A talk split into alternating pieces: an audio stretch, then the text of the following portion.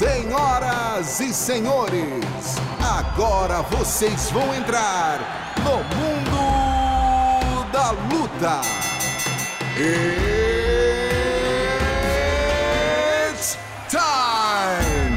Salve, salve galera! Sejam muito bem-vindos a mais uma edição do podcast Mundo da Luta, um podcast especializado em esportes de combate. Eu sou Marcelo Russo, editor do Combate.com. Essa semana vou pedir uma licencinha aos meus amigos daqui do Combate para apresentar a nossa convidada, uma das melhores pesos palhas do mundo e que provavelmente muito em breve vai estar disputando o cinturão da categoria no UFC. Falando aqui da Fera dos Pampas, Marina Rodrigues. Tudo bom, querida? Como é que você está? E aí, pessoal, tudo certo? Tranquila, feliz aí com a minha última luta e vamos bater um papo. Vamos trocar uma ideia aqui. Comigo aqui nessa edição do podcast, Zeca Azevedo, produtor do Esporte da Globo. Tudo bom, Zeca? Tudo bom, Rússio, Luciano. Bom ter essa convidada especial com a gente, a Marina, que vem aí de uma exibição aí de gala, então, na luta principal do UFC, então vai ser uma honra pra gente poder trocar essa ideia com ela. Honra pra gente, uma exibição de gala e um perrengue de gala para chegar lá também, a gente vai conversar um pouquinho mais sobre isso. E o Zeca já adiantou aqui, Luciano Andrade, enciclopédia do MMA, comentarista do combate.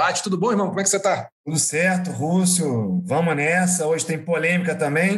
Um pouquinho já superada, talvez, mas tá beleza. Sei que as opiniões talvez sejam divergentes. Vamos embora, sempre. É, só para quem ainda não está acostumado com o nosso esquema do podcast, a gente tem três assuntos principais e depois a gente elege o nocaute, a finalização e a vergonha da semana. Vamos começar rapidinho aqui com a Marina Rodrigues. Querendo saber, Marina, começar pelo começo. Como é que foi esse perrengue de tirar visto, pegar ônibus de Floripa para Porto Alegre, para né, pegar o visto, embarcar no mesmo dia, chegar na véspera da pesagem, lutar cinco rounds com uma lutadora dura e ainda sair com uma vitória bastante interessante? Conta aí para gente. Bom, como você disse, foi um perrengue, né?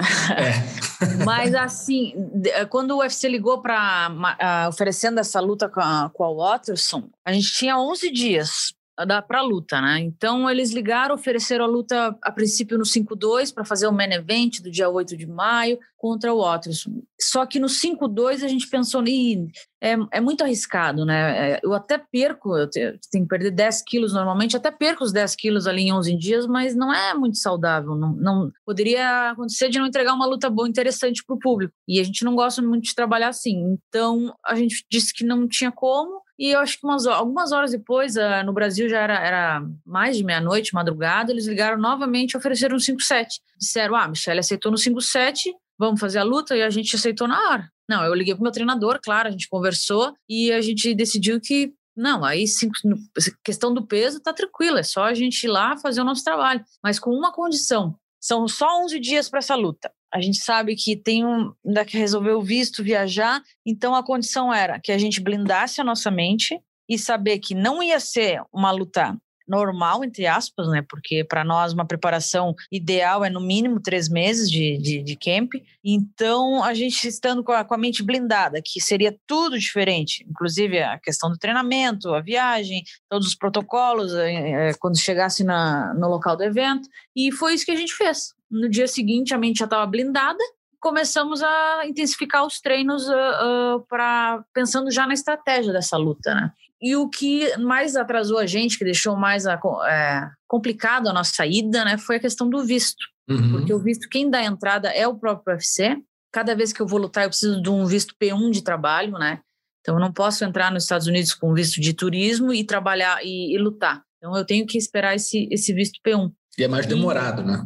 É, é, mais, é mais burocrático. Né? Burocrático. Né? Precisa de toda a, a questão da, da empresa aqui nos Estados Unidos entrar em contato com o, a embaixada lá, o consulado, uhum. para fazer esse agendamento e com urgência. Então, nós ficamos uh, à mercê disso, esperando, esperando. A gente ficou, acho que, cinco dias esperando essa questão do visto. E na semana que se iniciou, ali, segunda-feira, a gente pensando, tá, e aí, vai vir o visto não vai? Aí na terça, na terça a gente decidiu, vamos pegar uma, um ônibus e vamos para Porto Alegre. Já que o Ficar lá esperando lá, ver o que acontece. É, já que o visto vai ser lá, vamos para lá, ficamos em hotel, treinamos no hotel mesmo, para aguardar essa, essa entrevista, que a gente não sabia a hora, nem, nem o dia, né? Puts. Mas decidimos, vai ter que ser na quarta, É, a gente estava lá, a gente foi terça para Porto Alegre, de ônibus, de linha. Eu, meu treinador Márcio Malco, a minha parceira de treino, Dayana Torquato, porque é, chegamos lá em Porto Alegre e ficamos esperando só o horário. Aí deu certinho que no dia seguinte de manhã foi marcada a entrevista, fui lá, fiz a entrevista. Ainda me disseram, ok, venha buscar o seu passaporte à tarde. Eu já me estalei os olhos e disse, não, calma, eu vou viajar à noite, e se não der certo? E ele disse, não, nunca deu errado. Então, é só aguardar que a gente liga.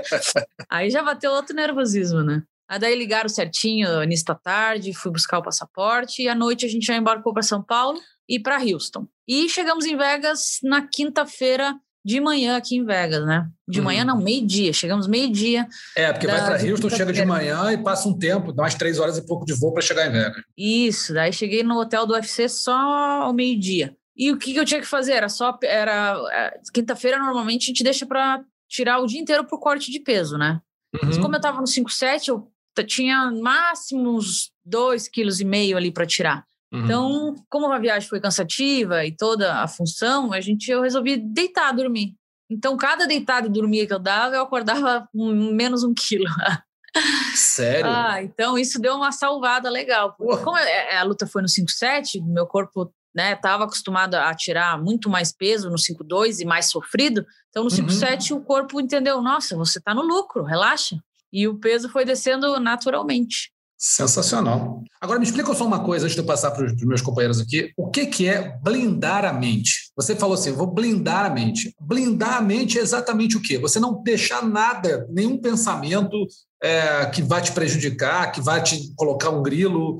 O que, que é blindar a mente? É exatamente isso. É, é, blindar a mente é saber que vai dar tudo errado, mas que no fundo para nós vai dar tudo certo. A gente ah. vai transformar o que está tudo errado, o que está tudo ruim e diferente, a gente transforma em algo positivo. Não, tudo bem, tranquilo, o voo atrasou tranquilo, a mulher do check-in não quis deixar a gente entrar tranquilo, calma, respira, vai dar certo. Vamos chegar no dia da 12 dias, 12 horas da, da para pesagem, não tem problema, a gente vai dar um jeito. Aquela coisa, né? Eu e meu mestre, a gente sempre conversa sobre isso. Quantas lutas que eu já não fiz no Brasil, lá nas minhas primeiras lutas é, de MMA profissional, quantos perrengues que eu já não passei 10 mil vezes pior. De não ter uma água no vestiário, de não ter um tatame, de não ter nem a hora certa da, que, vai, que vai lutar. Então, o perrengue do UFC ainda para nós é um luxo. Entendi. Perde tudo que já passaram. Uhum. Então é isso. Blindar a mente é, é não deixar nada te abalar, né? Né? Porque não tem o tempo certo de, de, tirar o peso, aí eu vou ficar grilada e, e deixar isso me afetar. Não, então uhum. a gente blinda, a gente blindou a mente até, até a hora da luta, né? Porque como é que você vai fazer uma luta de cinco rounds treinando especificamente 11 dias? Eu é. costumo treinar quatro meses para três rounds. Então, aí já é uma grande blindagem, né? Tem que tem que estar tá concentrada, calma, para fazer a estratégia e, e não errar. É isso. Zeca, vai lá.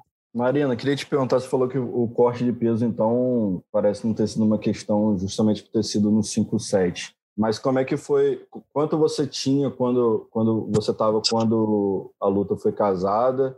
E aí, como é que foi esse processo rápido ali?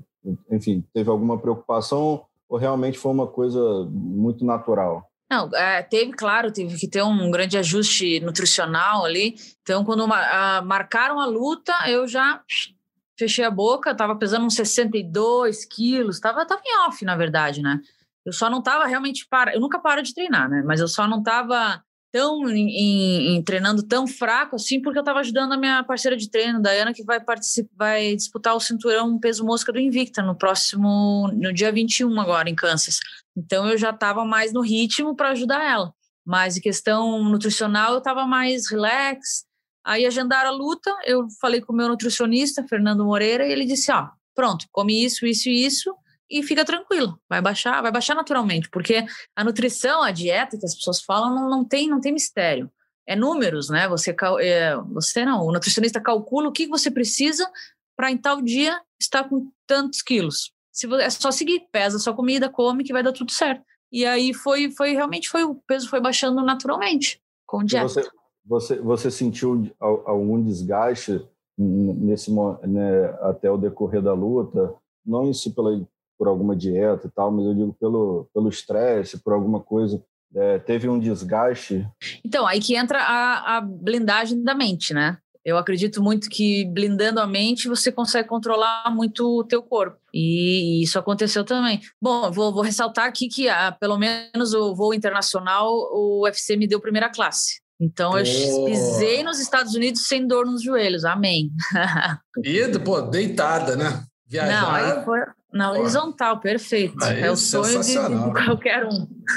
Pô, sensacional. Porque senão realmente não dá. Eu ia ter que chegar no dia para teoricamente cortar o peso com os pés inchados. Aí não dá, né? É, Aí, complica aí me- muito. Me, quebra as pernas. Então isso ajudou bastante. Eu fiquei descansada. Tem um pouco o estresse ali de viagem, claro que você fica.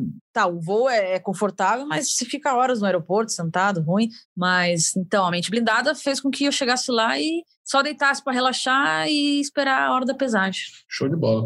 Marina, primeiramente, parabéns pela vitória. E agora, mudando de assunto, a sua trocação é incontestável. Você tem técnica, controla bem a distância, tem boa noção de distância, tem golpes muito alinhados que acabam fazendo com que eles fiquem bem potentes e precisos. É uma striker que não esquece da, da defesa, você ataca olhando para onde está atacando, então preocupada com a defesa, bloqueia bem os contra-ataques, mas ainda tem ali. Não vai brigar comigo. Ainda tem ali o ponto fraco, é, o grappling. E você, a Cíntia Calvillo, por exemplo, conseguiu arrancar um empate na base do grappling. Nessa luta, você venceu claramente quatro rounds e perdeu um na base do grappling. Só tem uma derrota na carreira que é para uma atleta oriunda da luta olímpica, que é Carla Esparza. E agora você está chegando no topo da sua categoria. E talvez até, não sei, depende do evento, a sua próxima adversária, com base no ranking, possa ser a Mackenzie Dern.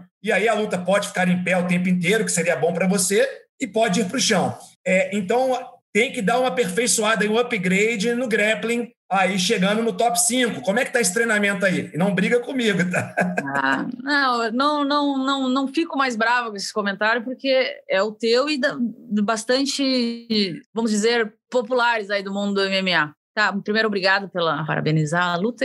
deixa, eu, deixa eu pensar aqui como que eu posso começar a te falar. Quando eu comecei a. Quando a gente decidiu é, migrar do Muay Thai para o MMA, eu fiz uma luta amadora de, de MMA antes de começar. Não tinha nada de jiu-jitsu, não treinava jiu-jitsu. Tinha só dois anos de, de, de academia, de, de Muay Thai, e resolvi, meu mestre resolveu me colocar no MMA para ver como que eu ia me sair. Fui lá, venci a luta, fui pego em dois triângulos encaixados no, no, no chão, saí dos dois, e ali ele, a gente conversou e disse, não, agora é o MMA que nós vamos seguir, que é aí onde tem o futuro, onde está o futuro no, no mundo da luta, né? Aí ele disse para mim, tá, Marina, agora tu tem que procurar um jiu-jitsu, que nós temos que começar a evoluir essa parte. Isso faz o quê? Faz seis anos atrás, máximo. Ou seja, eu iniciei no mundo da luta com 25 anos, comecei a treinar jiu-jitsu com 28 ali, por aí, e é o que eu faço até hoje. Não sou faixa preta, não tenho nem perto o tempo hábil de, de me tornar uma faixa preta ainda, sou faixa roxa.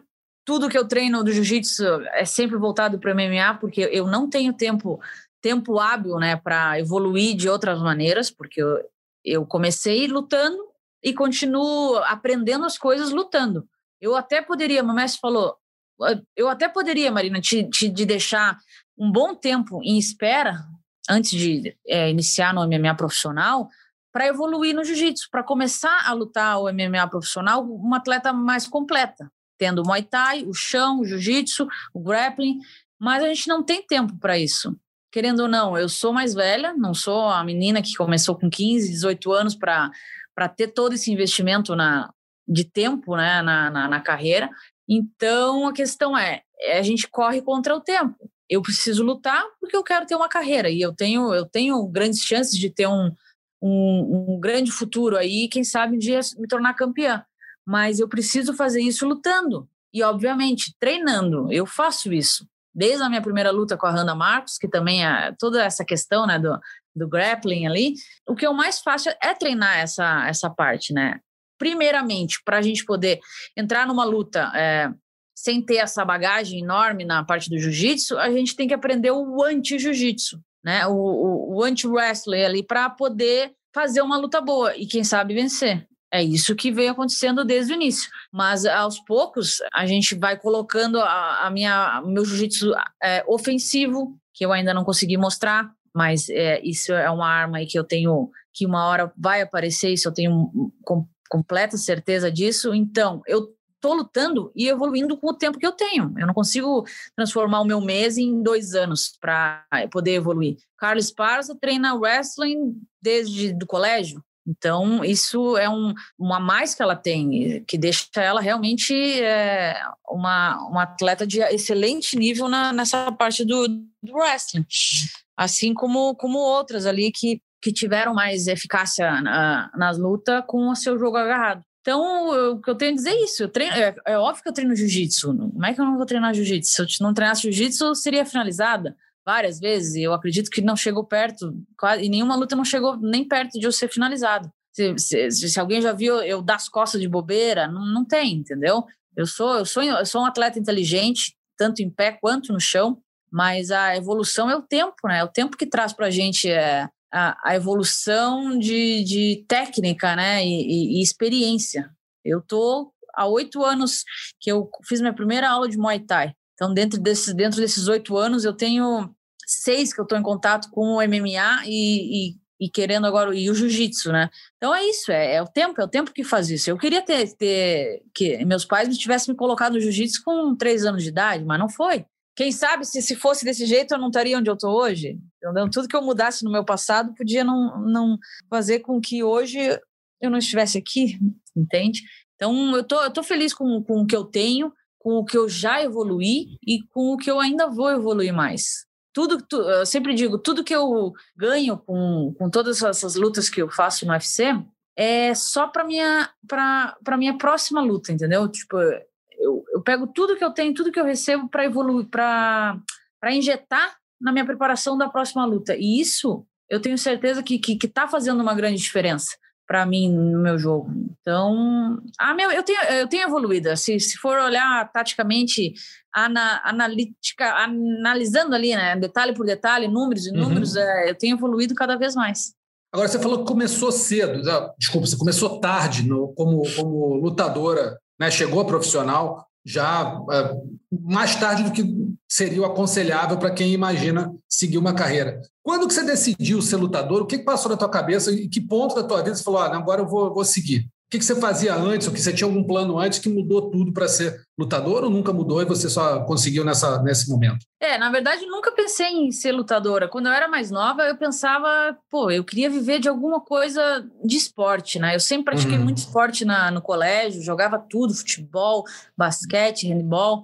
Eu tinha esse lado de competição, sempre tive isso na minha vida andava de skate, também competi já de skate. Então, tudo que eu fiz na minha vida, eu sempre gostava de competir, gostava de ser a melhor, né? Uhum. De tentar, pelo menos, ser a melhor. Então, uh, eu sou formada em design gráfico, né? Me formei uh, em 2011 e fiquei um bom tempo ali trabalhando na área, mas, putz, eu tava um pouco acima do peso e não estava muito satisfeita com essa vida, não não tava, não tava levando uma vida saudável assim, sabe, que tivesse um grande futuro.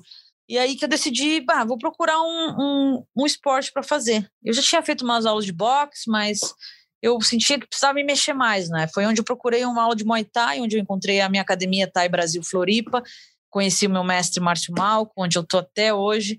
E, e lá eu vi que, putz, tem um grande futuro, tem um, tem um grande futuro para mim, quanto me tornar uma pessoa melhor, mais saudável, mente uhum. corpo, e acredito que nas primeiras aulas ali, o meu mestre já olhou e viu que tinha alguma coisa diferente naquela menina. Vamos uhum. dizer, naquela menina gordinha que estava ali, que eu era gordinha. ah, você é alta também, né?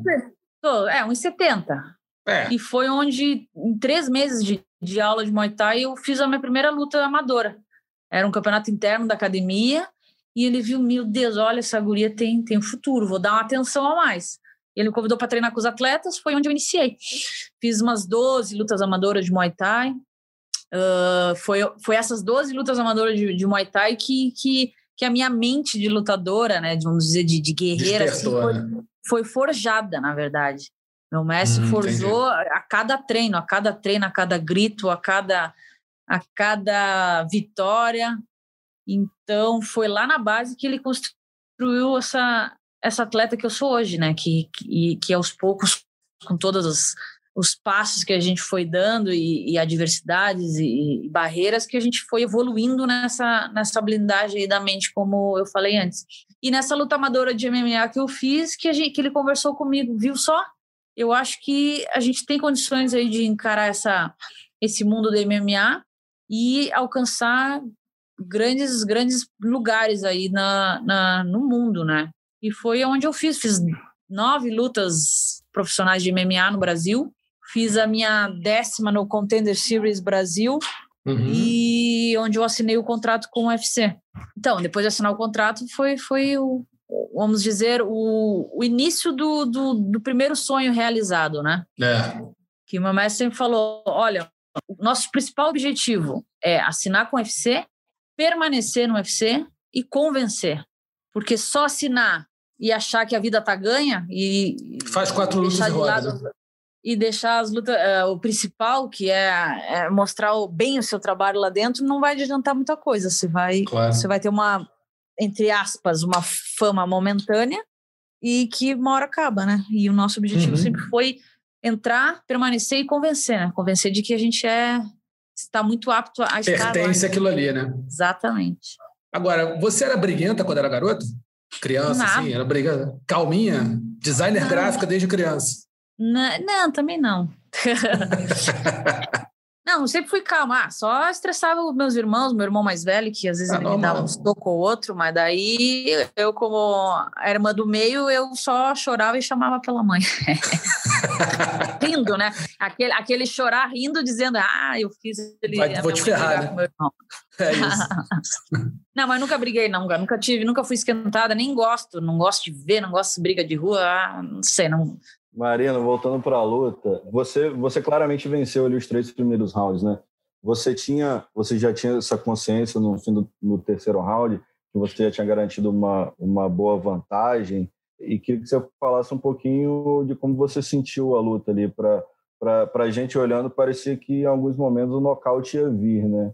Para você também, parece, é, você ali dentro também sentiu a mesma coisa? Sim, sim, sim. Bom, nessa luta, né, é, eu e meu treinador, a gente conversou e ele, ele me passou a estratégia que a gente ia ter que fazer. Era ficar calma, ficar calma, achar os momentos certos de, de, de, de conectar os meus golpes, sem afobação, porque né, qualquer afobação, sem ter o preparo né, do camp, do full camp, podia dar errado, né? Então, mas ali os três rounds eu já eu sabia que eu, que eu tinha ido muito bem, que eu tinha dominado ali ela. No terceiro round, quando ela, ela me quedou e conseguiu me travar no chão, eu vi que ela estava gastando bastante energia só em fazer isso ali, tentar me travar. Ela desferiu alguns golpes. Eu, como eu digo, eu ali de baixo não senti, não, não me assustei, não, não fiquei muito preocupada. Então eu procurei travar um pouco ela e, e, e, esperar o round acabar, porque eu ia voltar no quarto round ainda para tentar vencer mais um round para garantir a luta, né? Para essa luta, a nossa estratégia foi essa: ter calma, achar os momentos certos. E outro detalhe que algumas pessoas, né, os, quem, quem enxerga com mais a fundo ali na luta, percebe, a gente combinou, eu e meu treinador, de que a gente ia lutar um, fazer um jogo de videogame, né? ele estava ali do lado cantando a pedra, toda hora uh, lançando o que, que, eu, que, que, eu devo fazer, o que, que eu devo não, não fazer, porque como não tinha público, dava para escutar bem, bem tranquilo o corner, então ele foi só lançando ali, Marina, faz isso, Marina, faz aquilo, e eu no momento certo, eu escutava, e no momento certo que eu enxergava o que, que ela estava fazendo, eu, eu atacava, fazia o que o meu treinador mandava, então foi um, uma luta dupla ali no caso, né? por um lado, é, é mais tranquilo, né? A gente se sente mais confiante lutando com o, com o corner tão próximo assim e, e, te dizendo, né, qual o próximo passo, qual o próximo passo. Porque quem está de fora enxerga melhor uma luta, né? Quem está dentro consegue entender ali, mas não, mas não um todo. Então, a visão dele, do, do meu mestre Márcio Malco, fez com que eu vencesse cada round com tranquilidade, com calma, sem afobação. E o nocaute, eu, eu enxerguei o nocaute por, ah, se eu não me engano, duas, duas a três vezes ali. Não, acho que duas, duas vezes. Foi uma blitz ali que eu parei para contar, eu dei 20 cruzados nela. não Ela é dura acertado, caramba, né? Não acertou os 20, mas É. Pegou bastante. E eu já tinha estudado muito uh, o rosto dela, a feição dela quando ela estava em, em, apuros. Ela, ela vira de lado, ela faz uma cara meio de, de dor assim e vai fugindo, vai fugindo. Então, quando eu enxerguei ela, ela fazendo essa mesma expressão, eu acelerei e senti o Herbie Jean se aproximando mas não tanto, né? E também eu não ia parar, eu já conversei com ele, na, já tinha conversado no vestiário, que, que eu só ia parar de bater se ele se enfiasse no meio. Eu ia dar mais um soco nele e aí eu sim ia parar. Marina. Mas daí eu, eu, eu não acompanhei a distância dela, ela, ela começou a fugir, eu não acompanhei para conectar mais golpes ainda ali para o árbitro poder interromper, né? Então eu, eu vi, eu senti que eu perdi os momentos do nocaute, mas eu não queria, não queria dar um passo maior ali a ponto de, de, de perder a nossa estratégia que, que era manter a distância, ficar calmo para conectar os golpes, para não dar bobeira ali que eu dei no, no quarto round, né, dela me quedar. Claro. Uhum. Mas nos outros, eu, nos outros rounds eu consegui manter a distância, é, impedir os ataques dela na, na, na, queda, né, pela minha movimentação, a minha distância. Então, eu acho que foi, foi uma luta boa. É, Marina, é, pegando aqui um gancho no que você falou, tem muita gente, muitos lutadores, que por mais tarimba que tenham, preferem ignorar as instruções do corner. E também tem gente que, por mais tarimba que tenha, simplesmente não ouve as instruções. Tem, até queria, mas está ali no automático, não consegue se fixar naquilo e acaba não ouvindo. É, você falou que ouve sempre o que o seu, seu treinador está falando. Isso é uma coisa que já veio com você no seu início nas artes marciais, acontece com alguns lutadores, ou você foi desenvolvendo com o tempo. E outra coisa é que tem gente que precisa dessas instruções, por mais que sejam técnicas, não como uma instrução técnica mesmo em si, mas precisa dela como incentivo para poder ir crescendo nas lutas e desenvolvendo bem. Você tem isso também de precisar do corner, mesmo que o, o, o intuito principal seja uma instrução técnica, você precisar para se sentir incentivada durante a luta? Ah, com, com certeza, né? Como uh, eu iniciei na, nas artes marciais com o meu treinador, meu único treinador, Márcio Malco, né? Então, é ele, ele que construiu o atleta que eu sou hoje, né? Óbvio, a minha dedicação, a, a minha doação é 100% para para que isso desse certo, com certeza fez uma grande diferença, mas ele que fez o atleta que eu sou hoje. Tudo que eu faço ali, o jeito que, que, que eu me porto dentro do octógono, a questão de, de, de ouvir, a gente tem um elo muito muito grande, né? Então, é, treinando, por exemplo, você vai ver, a gente quase nem conversa, é tudo na, no feeling, no feeling de sentir os movimentos, de, de saber o que tem que bater. Então, é um elo muito grande que a gente tem. E com certeza, ali na hora da luta, como todas as minhas lutas, né? Eu fico muito atenta às instruções dele, porque é ele que criou a estratégia para mim, né? A gente conversa sempre sobre, sobre a luta. Ele diz: Ó, oh, nós vamos fazer isso, isso, aquilo. Você concorda? Eu digo: concordo plenamente. Então, ele que criou, ele que me conhece, sabe é, tudo que eu faço, como eu estou. Tipo, vou chegar na academia, às vezes eu chego, ele enxerga no meu rosto que eu estou um pouquinho mais assim, sei lá, com a sobrancelha mais para baixo, e ele, hum, não está muito bem hoje. Vamos fazer algo diferente. Então, por a gente ter esse elo muito grande, ele me conhecer né, já, há oito anos no mundo da luta aí, então a gente essa sintonia uh, nossa dentro do octógono é, é o que faz uma grande diferença também. Tem vezes, óbvio, que, que em alguns eventos que grande público eu não consigo ouvir tanto, mas eu escuto, eu escuto. Tem gente que nunca, que nunca escuta o corner, eu sempre escuto. Em alguns momentos, algumas instruções pode ser que passe e eu não tenha, não tenha conseguido identificar, mas é, eu preciso sim é, dessa nem só das instruções, né? Mas a, a motivação é o grito que eu escuto na academia todo dia, quando eu tô na rua, porque na academia a gente só se, se ferra, né? É. Não, tem, não tem um treino que vai ser, ah, Marina, esse treino vai ser para você se dar bem. Não tem, não existe. É um treino que vai ficar eu na, nas, em todas as posições ruins e vai vir duas ou dois ou três, quatro atletas para me sacanear, para me ferrar, para me amassar, para me bater. Então, a voz que eu escuto lá no treino de, de motivação, vai, não desiste, vai, vai, vai, é do meu treinador. Se eu estiver lá em cima do octógono e não tiver essa voz para fazer eu reverter alguma situação, eu vou ter que tirar lá do, do fundamento, mas então por isso que ele está lá, para isso, para motivar tanto no meio dos rounds quanto na, nos intervalos, né? Que nos intervalos ele dá o feedback completo ali do que eu tenho que fazer, que se perceber normalmente a maioria das minhas lutas, de um intervalo para o outro, às vezes eu mudo completamente, eu viro até uma, uma outra pessoa. Então é essencial, eu acho essencial.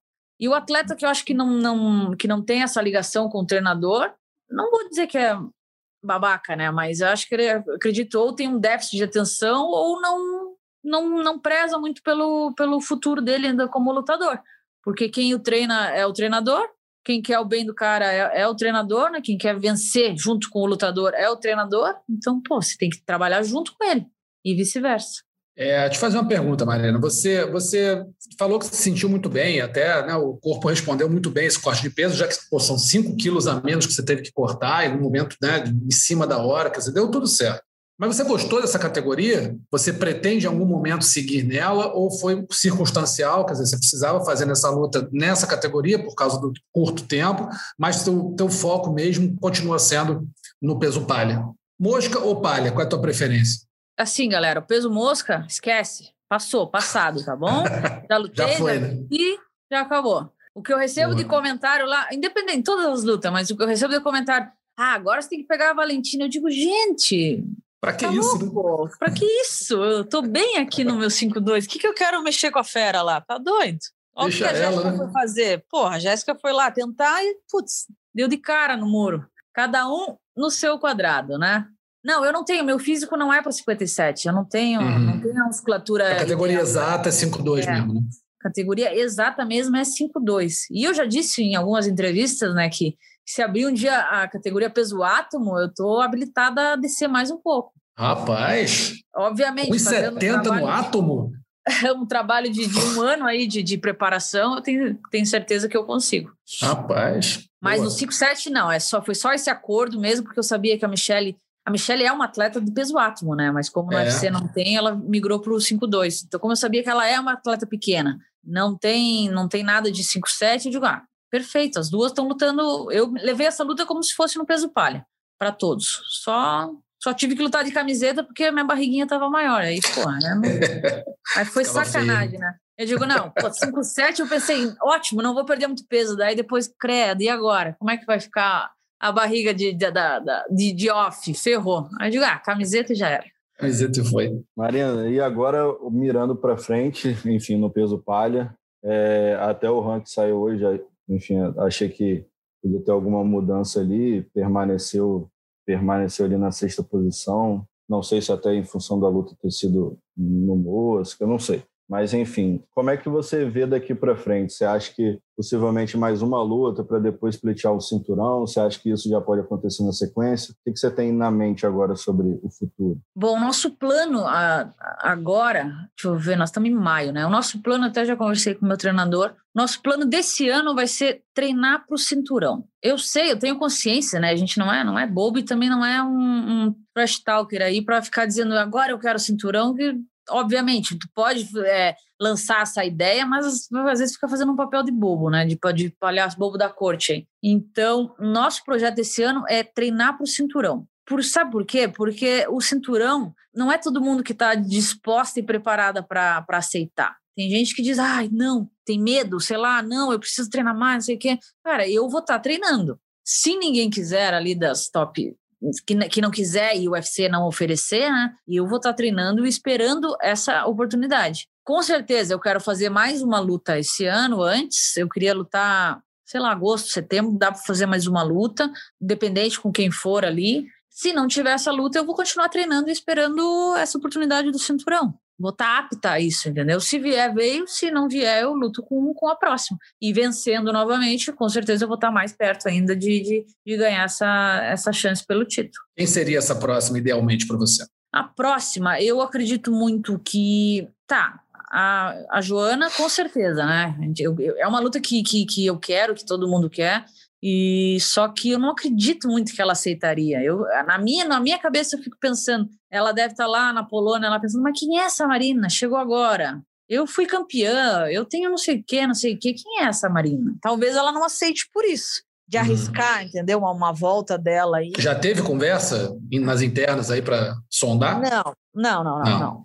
Essa parte de, de, de, de, sondar adversário é o UFC sempre que me dá, entendeu? Aham. Ele sempre me oferece, e as, todas as vezes que ele me oferece alguém, a gente aceita. Então, Aham. nunca teve uma negociação de, de, ah, quem você quer. Isso aí é eles que, que oferecem e a gente sempre aceitou quem eles nos deram. Então, acredito que a Joana é uma, uma, é uma luta interessante. Ou a luta da Carla com a Ian, inclusive a Ian tá aqui no PI, dei uma espiada ali no treino dela. Uh, ou que, quem vencer da, da Ian da Carla. Se a Ian vencer, eu luto com ela. Se a Carla vencer, eu espero a Carla ganhar o cinturão, se, se ganhar, né? Aí eu luto uhum. com ela para disputar o cinturão. Porque a revanche com ela agora, para mim, não é interessante, não.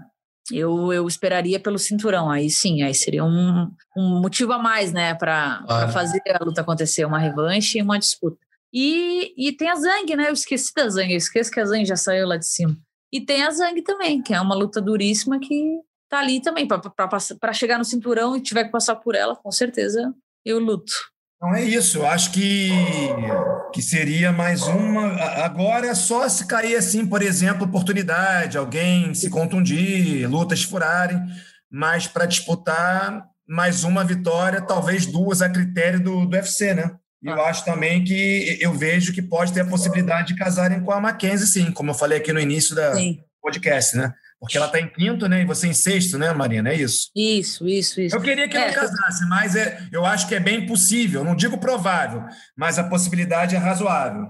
Assim, é, é uma luta que também é possível, claro, mas eu, eu, eu depois de vencer a Michelle, eu já estou pensando nas top 3 mesmo, né? Claro. Uh, mas acredito, assim, a, a luta... É, eu, eu não concordei muito da, da, da, da Mackenzie já pegar a quinta posição. Ok, ela venceu a Nina, mas é que o UFC não computa ah, o que, que a Nina estava fazendo antes de lutar, né? Então... Só a posição dela, né?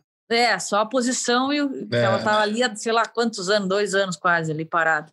Mas por isso que eu não, eu não, eu não falo na Mackenzie ainda, entendeu? Não, não vejo ela como, ah, tá há anos ali no, no, no top 5, top 3, sei lá, para citar o nome dela ainda. Claro, se tiver uma luta com ela, o UFC oferecer, achar que for uma luta interessante para todo mundo, com certeza eu vou aceitar, né? Ia ser uma luta muito legal também. Agora, você estava falando da, da Weili Zhang, é, e a gente viu o noticiário agora, até uma coisa engraçada, assim, porque ela perdeu para a Namayunas, foi nocauteada, até não gostou muito, mas para mim foi nocaute mesmo, não teve que discutir. E ela disse que é, as vaias do público desestabilizaram ela a ponto de desconcentrá-la, e aí ela acabou indo mal. Eu acho isso uma choradeira imensa. Eu acho isso um chororô clássico. Mas eu quero saber, vou falar com a lutadora. Assim, existe Sim. isso? Quer dizer, você entra na arena, você está ali, toma uma vaia estrondosa, isso desestabiliza o lutador, quer dizer, tem lutador, no seu caso, só poderia, você sente isso, tomou uma vaia gigantesca, teu jogo some? Jamais, nossa, não, né? jamais. Imaginei. Uh, é, eu digo assim, às vezes eu prefiro, prefiro lutar com público ou sem público. Assim, eu não gosto de, de, de ser tão enfático e dizer tanto faz. Uhum. Cara, eu, quando eu entro naquele vestiário lá, eu, eu entro numa bolha, uma bolha tão assim, só eu e minha equipe ali, que nada na volta vai me, vai me incomodar, vai interferir. Vai, aplauso, grito. Nossa, se eu escutar e identificar vai, eu vou dizer, ih, estão vaiando a minha adversária. Sei lá. Uhum. Tudo que for pro, pro, pro meu bem, mas eu não chego nem a pensar isso. Eu não consigo, eu não enxergo nem o público quando tá a galera toda lá berrando. Eu sei que tem mas eu não, não foco nisso. E no caso da Zhang, eu não sei se vocês repararam, ela estava tão confiante, né? Óbvio. Ela tem esse poder, né? Ela tem o motivo para estar tá confiante, porque ela é uma atleta muito completa e era Sim. campeã. Mas se você olhar, ela entra no octógono, ela vira de frente para o público e ela faz um joinha, sabe para quem? Hum. Pro Tom Brady, que ela é fã. E ele é. de pé lá e faz assim para ela, ela e ela e dá um sorriso assim e vira mais mais empolgada ainda. Então, pô, o que, que ela estava pensando? Sei lá. Ela perdeu ali, Marina, perdeu a concentração. É, ficou pensando no autógrafo que ela ia pedir pro cara. Tenho certeza. Bom, Mas eu acho que ela estava muito, muito, é, como é que eu vou dizer? Ah, confortável. Tava, é, eu, acho, que ela estava meio que surfando naquela, naquela onda da, da, de ser campeã, sabe? Do, do, evento, o hype do evento como um todo, né? Isso, ela estava confortável em ser campeã e ser. É invencível, né? Porque ela só tinha perdido a primeira luta de MMA dela, tem 20 e tantas lutas. Então ela estava muito confortável com isso. Tanto que o nocaute aconteceu porque ela fez um movimento meio des, de, desleixo, assim, meio. Não vou dizer deboche assim, ofensivo, mas assim. É de cuidado, né? Vou esquivar ela aqui. Desfocou da luta. E foi onde a, a Rose conseguiu botar o pé onde tinha que colocar. Aliás, a Rose Marina, baita lutadora, né, cara? Marina, Nossa. seguindo no assunto levantado Mental. pelo Lúcio e associando com o que você falou anteriormente da mente blindada, a gente sabe que um atleta, para ser realmente bom profissionalmente, não é só uma questão de técnica, de habilidade, de condicionamento físico ser estrategista, conhecer o jogo dos adversários, ter inteligência emocional, saber lidar com o público, condicionamento físico, é claro, né? Tudo isso faz parte do cara poder ser bom ali numa luta profissional. A gente sabe que tem caras na academia que são excepcionais e chegam numa competição e não, rende, não rendem nada. E tem o contrário também, gente que não treina tão bem na academia e cresce em competição. E você falou em mente blindada. Hoje em dia, a questão mental, psicológica é uma das principais para o cara ter sucesso no MMA. Isso é uma coisa sua que você trabalha com seu mestre ou você faz algum treinamento à parte com alguém para desenvolver isso? Então, não consigo fazer com ninguém o trabalho mental. Eu sou uma pessoa tão racional assim que, que o que o que me faz ser forte e estar forte mentalmente é o é treinar, é estar treinando. E claro, com o meu treinador, ele é ele é militar e reformado, então ele tem um, uma, uma base muito grande em formar pessoas, né? Formar mentes blindadas para aguentar até o final. Então, acho que é isso que ele, que ele fez e construiu uh, a, a Marina Atleta, entendeu? Então, essa blindagem vem disso mesmo, é de, de treino após treino, porque o que, que me deixa confiante é, é saber que eu estou treinando bem. Meu treinador faz um treino, os, os exercícios, tudo, de, de todas as maneiras, para que eu, que, eu, que eu me sinta bem, que eu me sinta bem evoluindo, que eu esteja bem né, tecnicamente. Tem dias que eu não estou bem. Eu, eu, eu, sou uma pessoa muito realista, né? Eu e meu treinador, a gente normalmente a gente faz, a gente luta. Ah, vencemos, fica uh, todo mundo externo dizendo, pô, Marina, você é isso, não sei o quê, perfeito, blá, blá, blá, blá, blá, blá a gente fica assim se olhando de, é, mas não, não foi isso que a gente que a gente gostou não, não foi isso que a gente viu. Ah, então a gente enxerga com, com outros olhos, uns olhos muito muito detalhado, né, detalhista. Então a nossa visão de luta é, é minuciosa, a gente sempre trabalha no detalhe tanto no detalhe nosso, né, para evoluir, para chegar 100% numa luta, quanto no detalhe do adversário. Então, a minha mente ela, ela foi forjada no tatame mesmo, né? Vamos dizer que na base da porrada. Só para perguntar para Marina, se você acha que com essas duas vitórias mais recentes suas, primeiro com a Amanda, onde claramente havia um hype em cima dela, construído também né, pela gente que comenta, que, enfim, noticia, e agora uma luta dessa, com todo o contexto que foi, uma luta principal, né, uma lutadora que está tá ali no top, você acha que essas duas lutas viraram a chave para você, assim, eu digo até na carreira, você acha que agora essa, é, essas últimas lutas te colocaram no outro patamar. Eu não estou falando de ranking, não. Tô, assim, um, seu sentimento enquanto, enquanto atleta, se você se vê também em outro patamar. Vou responder isso aí complementando e falando um pouco da parte ali de mídia ali que o Luciano comentou. Que todo mundo, na questão da, da luta com a Amanda, né, foi meio que, no geral, assim, polêmica. Muita gente até ah, deduzindo, né, que eu estava preocupada com o hype da Amanda estava nem um pouco preocupada dela ter o hype, dela ter a mídia e tudo mais, e eu não ter, porque o que, eu, eu, como atleta, eu sou muito pé no chão, que eu sei para mim o que, que realmente importa é treinar bem e mostrar lá dentro do octógono o que eu treinei, fazer uma luta boa. Questão de mídia, eu sei, é necessário para o atleta, para o atleta ser mais valorizado ou divulgado ao redor do mundo mas eu não levo isso como parte principal do, do, da minha carreira, no sentido de atleta mesmo, né? Porque, pô, não, não adianta eu ter toda a mídia do mundo e não fazer uma luta boa. Se for para escolher, quer ter mídia, um milhão de seguidores, ou você quer lutar bem sempre? Eu digo, eu quero lutar bem sempre, com os meus humildes seguidores que, que, que me seguem porque gostam da, do jeito que eu luto. Então, eu acredito muito que, que uma coisa não pode interferir com a outra né? E, e, e, essas lutas, essas duas últimas vitórias, com certeza é, me fez uma atleta mais conhecida no, no, mundo todo, né? Isso é não tem como evitar, né? E é, e é, isso que eu quero. Eu quero ser reconhecida no mundo todo cada vez mais pelos os fãs do MMA, os fãs que gostam de luta, né?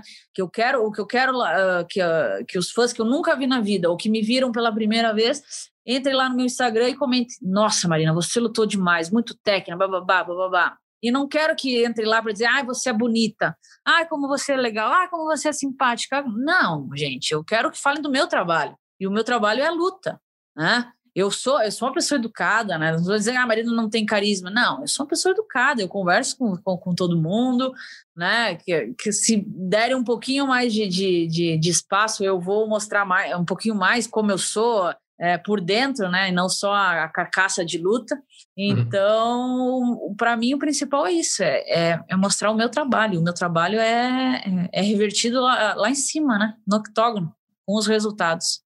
Tem algum ídolo, Marina, na luta? Olha, para falar a verdade, não, não tem ninguém assim que eu digo, nossa, que legal, sou fã sempre.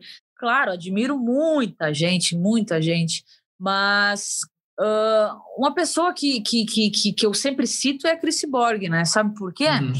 Uhum. Porque ela é uma atleta que começou, uh, que está nesse mundo da, da luta, né? Tentando procurar o seu espaço, achar aquela na marra, né? Desbravou, né? Porra, achar aqueles, aquela chance, oportunidade de, de mostrar quem, quem ela é ali. Então, ela é uma atleta que nunca desistiu de fazer o que ela gosta até chegar onde ela, ela chegou hoje, né? Ela é, foi campeã já de quatro, de quatro grandes eventos. Então, essa é uma atleta que eu gosto de citar por esse motivo, por, por, por ter insistido, insistido no trabalho dela, ter acreditado, mesmo com tudo contra ela, né? Porque no caso da crise foi um, até um pouco mais difícil, porque a mídia principalmente fora do Brasil, não, não, não apoiava né, ela, né? Massacrava então, muito. Nossa, esse massacre que faziam com ela, eu olhava, é. por isso que isso eu... Era muito eu, cruel, era muito cruel. Por isso que eu, que eu não, não sou muito fã da, da das pessoas que estão em, em, alta na mídia. Por exemplo, na época da Honda, desculpa, mas eu não, não sou fã da Honda. Admiro, uhum. nossa, e agradeço tudo que ela fez pelo esporte, mas nunca torci, nunca torci assim, ah, de, de fã por ela. Naquela época, pô, eu olhava a crise e dizia, não, cara, a crise, a crise é a crise, a crise é melhor e eu torço por ela, por tudo que ela fez, por tudo que ela tá, tá passando, passou e aonde ela chegou, né? Ela conquistou o que ela conquistou. Então, ela é uma pessoa que eu gosto de citar. Mas não. E outra coisa também, eu, eu, eu digo, ah, tem ídolo? Não, mas eu fico de olho quem tá com o cinturão. Uhum, Mesmo claro. antes de, de, entrar no UFC, eu dizia, ah, quem que tu gosta? Não, sei, não, não é que eu gosto, mas eu tava de olho na Joana naquela época. Aí ia trocando, ah, agora eu tô de olho na fulana. Então é um olhar, é um olhar de, de claro, de admiração por, pela pessoa ter conquistado o que ela conquistou, mas um olhar também de, de, técnico, né, de trabalho, saber o que, que ela está fazendo. Claro, você mirar em quem está ela... no topo para poder entender o, que, que a levou para o topo, né? Uhum, como que ela está fazendo e o que, que ela fez para não continuar lá? O que, que ela errou? Uhum. Então, é nesse detalhe que a gente, que a gente foca também para quando a gente chegar lá, a gente não cometer os mesmos erros, por exemplo. Marina, eu vou encerrar aqui fazendo uma pergunta. Estou vendo que você é uma, é uma pessoa muito, muito centrada, muito focada, e eu acho isso muito legal. Tem uma, uma, uma capacidade de análise muito bacana, até um pouco incomum no mundo do MMA, assim como um todo. Estou achando muito legal é, conhecer esse teu lado. E aí vou te perguntar em cima da tecnicamente, quem vence, ou quem você acha que vence? Não vou falar de torcida, porque torcida, enfim, cada um tem a sua, mas analiticamente, tecnicamente, Charles do Bronx, Michael Chandler no próximo sábado. Quem você acha que leva esse cinturão? Não sei se está acompanhando, mas acredito que sim. Sim, sim, sim. É, eu tenho certeza, vai ser uma luta dura, mas assim, o Charles está numa, numa crescente tão grande, né? Que, que se ele mostrar, é, como ele sempre mostrou em cada luta, que a concentração dele é tanta em querer, a concentração e a vontade, né? Tanta de querer vencer cada luta que, que ele se torna ali indestrutível, né? Tanto na pressão em pé e sem falar o chão, né? Que é, é um exímio grappler. E eu acredito que ele tem muita chance de ganhar esse cinturão. O Michael Chandler também está vindo agora numa grande crescente, né? Com, vindo como uma grande estrela no UFC depois da, da última vitória dele. É um cara muito bom também, mas tem, tem os seus os seus erros ali, onde os, uhum. o Pitbull lá conseguiu vencer dele. Então, pá, vai ser uma luta bem estratégica uh, própria ali de cada, de cada lutador. Não digo que a luta vai ser estratégia, mas quem escolher melhor aonde vai atacar no erro do adversário e, e escolher primeiro, eu acho que vai vencer essa luta. Que seria Charles. Tem que esperar para ver. Não, ó, eu, eu, desisti de dar palpite luta. Depois é. da Cris e da Amanda Nunes, olha, eu realmente eu fiquei muito triste, porque eu passei um dia deprimida e digo, não vou mais dar palpite. não me perguntem, não me mandem mensagem que eu não vou dar palpite. A não ser que alguém queira me patrocinar lá naqueles sites. Ah, bom, aí, aí é outra história. Falo até de, de jogo de futebol.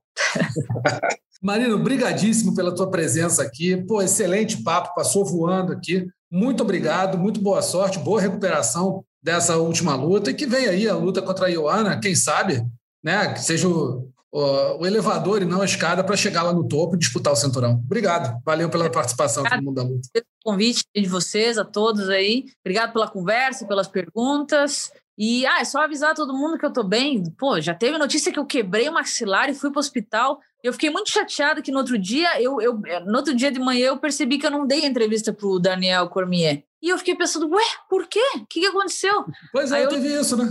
Eles me levaram no, na, na salinha médica, normal, todo, toda pós-luta me levam. Só que eu não tinha me dado conta que eu não passei pela entrevista. E eu dizendo, não, eu tô bem, não tem nada, tô bem, só inchou. E eu perdi a maior, uma das entrevistas mais importantes pós-luta ali por causa disso. Então, gente, eu tô bem, não quebrei nada, só tô com o rosto Como qualquer luta, né? Onde bate, onde o osso pega ali, canela com canela, fica inchado, é normal. Obrigada mesmo pelo convite e vamos lá, esperar os próximos passos aí que o UFC vai me oferecer e vamos estar tá pronto aí para mostrar sempre o melhor a cada luta. Show de bola. Obrigado. Grande abraço, Marina Rodrigues. Até a próxima. Porta aberta aqui, não precisa nem bater, é só entrar e tá mais convidado. Show, obrigado. Valeu. Tá aí, portanto, Marina Rodrigues batendo um papo aqui com a gente, papo muito bom, deu para conhecer um pouquinho mais a lutadora. E agora a gente vai para o nosso segundo assunto da edição de hoje do podcast dessa semana, né, do podcast Mundo da Luta, que é o UFC 262, que acontece no próximo sábado, dia 15 de maio. Charles do Bronx vai, vai tentar aí o cinturão no peso leve do UFC encara Michael Chandler na luta principal. O combate transmite esse evento a partir das 7h15 da noite, 7h30 o início do card preliminar, 7h15 tem ali o, o aquecimento combate, 11 horas da noite, tudo horário de Brasília. Tem o card principal e a gente vai falar direto sobre essa luta principal aí, começar com Luciano Andrade. Luciano, Michael Chandler e Charles do Bronx. Que luta e que oportunidade para o brasileiro, né? Exatamente, luta equilibrada para a galera ver com coração na mão. Bem perto. Muito difícil dar um palpite. Pelo momento, pela sequência de nove vitórias, apesar da última luta do Chandler ter sido brilhante, mas a do Charles também foi. Eu achava que seria uma luta duríssima contra o Tony Ferguson, com pequeno favoritismo para o americano. Ele deu um passeio no octógono então, a gente tem que se basear muito na fase atual, né, no desempenho recente. Então, com base nisso, eu acho que o Charles não via as bolsas de apostas, a opinião dos americanos. A gente sabe que se for imprensa americana, é natural que puxe um pouquinho mais para lá. Estão puxando para o Chandler. O brasileiro também é natural que puxe um pouquinho para o Charles. Mas, assim, minha opinião, é, é, eu não sei quem está sendo apontado como favorito. Eu acho que o Charles vence. E eu vou relembrar aqui até a entrevista que a gente fez com o Patrício Pitbull, que ele falou: o Chandler é um cara que se sente muita vontade no ataque. E, e você, quando um cara é muito ofensivo, você pode tentar jogar no contra-ataque para surpreendê-lo, mas tem o risco de ser pego também. Então, eu acho que para essa luta vale correr o risco de tomar iniciativa, não deixar o Chandler ser ofensor. O Charles atacar primeiro para já surpreender o americano Lembrando que se a luta eventualmente for para o chão, o brasileiro claramente é superior, mas o americano é ensaboado, né? complicado, não se rende nas posições. Mas mesmo que, que vá para o chão e o Charles não consiga a finalização, eu acho que ele levaria vantagem. No passado, ele já deu algumas brechas para quem trabalha bem o grau de empound, mas ele evoluiu muito nesse aspecto. Como evoluiu também em pé, então, acho que da Charles e concordo, resgatando aqui o comentário do Patrício Pitbull, eu acho que estratégias são várias as possibilidades. É, você tem várias estratégias, pode ter plano A, B, C, todas têm algum risco sempre. Eu acho, e essa de ser o agressor sempre tem um risco também, a mais até, mas eu, eu concordo com o Pitbull. Acho que o Charles nessa aí pode não deixar o Chandler ser o, ser o primeiro ofensor, ele, ele se antecipar e atacar primeiro. Eu acho que, que aí surpreende o americano. E também não acho que dura cinco rounds, não, tá, Rússio? É. Não, acho muito difícil essa luta durar 25 minutos. É, eu não sei pela. Assim, são cinco rounds contra o Chandler, é, é tortura, né? Porque ele tem um gás danado, é um cara muito ativo. O Charles precisa estar tá com, com gás em dia. Agora, Zeca, em cima do que, do que o Luciano falou aí, o que que o, que o, que o Charles precisa fazer para vencer essa luta? Eu tinha falar, pô, levar para o chão. Tá bom, até aí, ok. Mas o Chandler tá ali para não deixar. Né?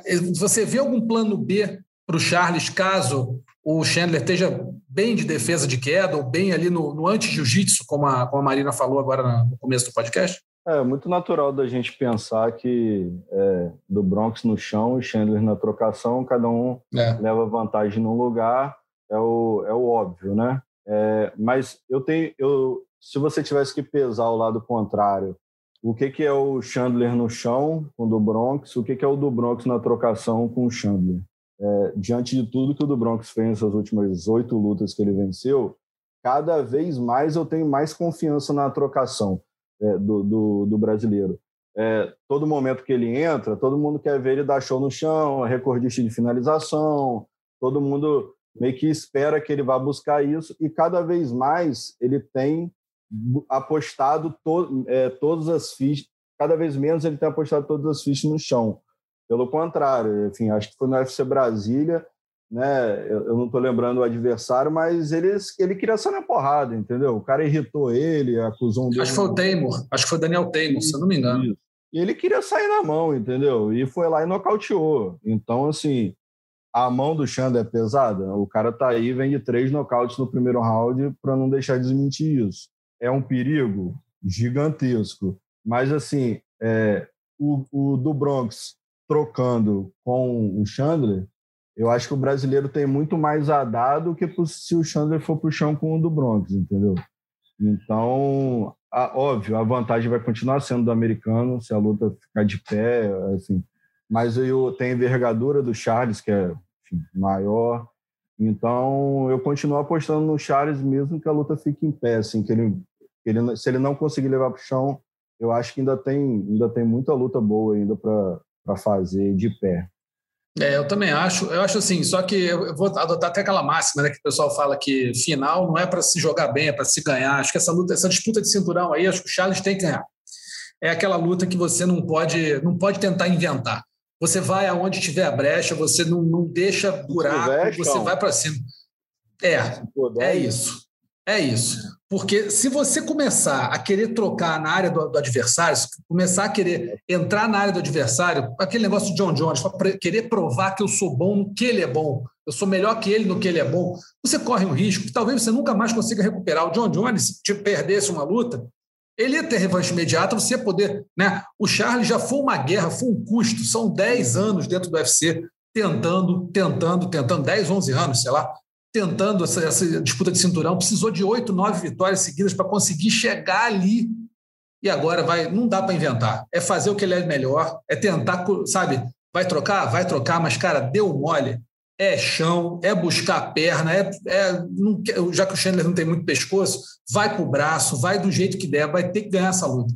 Eu, poucas vezes eu torci tanto para o lutador ser campeão no UFC quanto estou torcendo para o Charles agora, não por ser brasileiro, não tem nada disso não, mas a trajetória do Charles e a, e a disparidade que você tem aí de um cara que está chegando depois de 10 anos no UFC, lutou contra todo mundo, passou por tudo, foi nocauteado, foi finalizado, nocauteou, finalizou, tomou golpe, que sabe aquele golpe zumbi, você tomou o golpe, daqui a 10 segundos você começa a sentir, vai caindo duro, é, não bateu peso, o cara passou por tudo.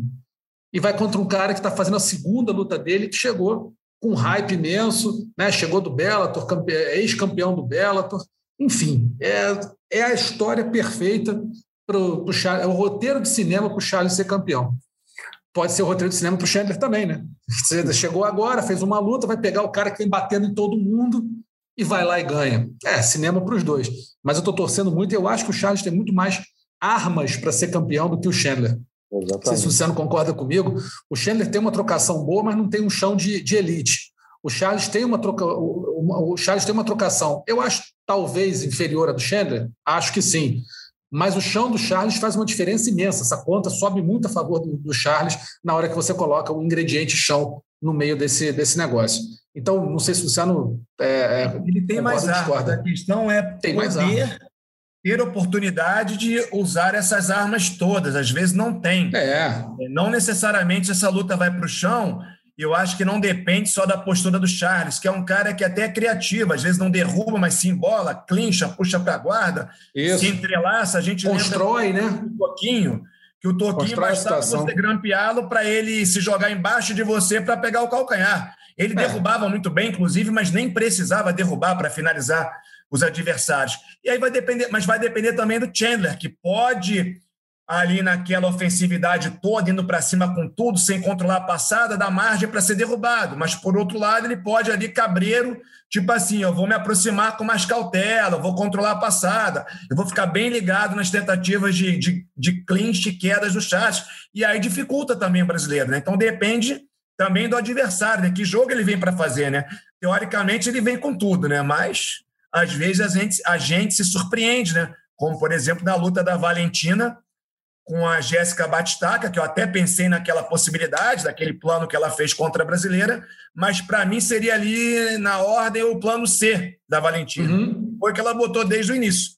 É, mas é aquilo, né? A Valentina, ela, é, como eu estava falando de John Jones aqui, ela teria a chance de, de repente, se fosse, sei lá, perdesse para a Jéssica, ela poderia ganhar uma, uma revanche imediata por ser dominante, por ser uma lutadora, talvez uma, né, uma das duas melhores do mundo.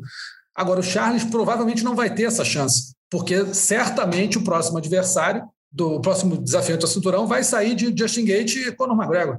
Não vai ter uma revanche para o Charles, até porque ele nem é o campeão. Né?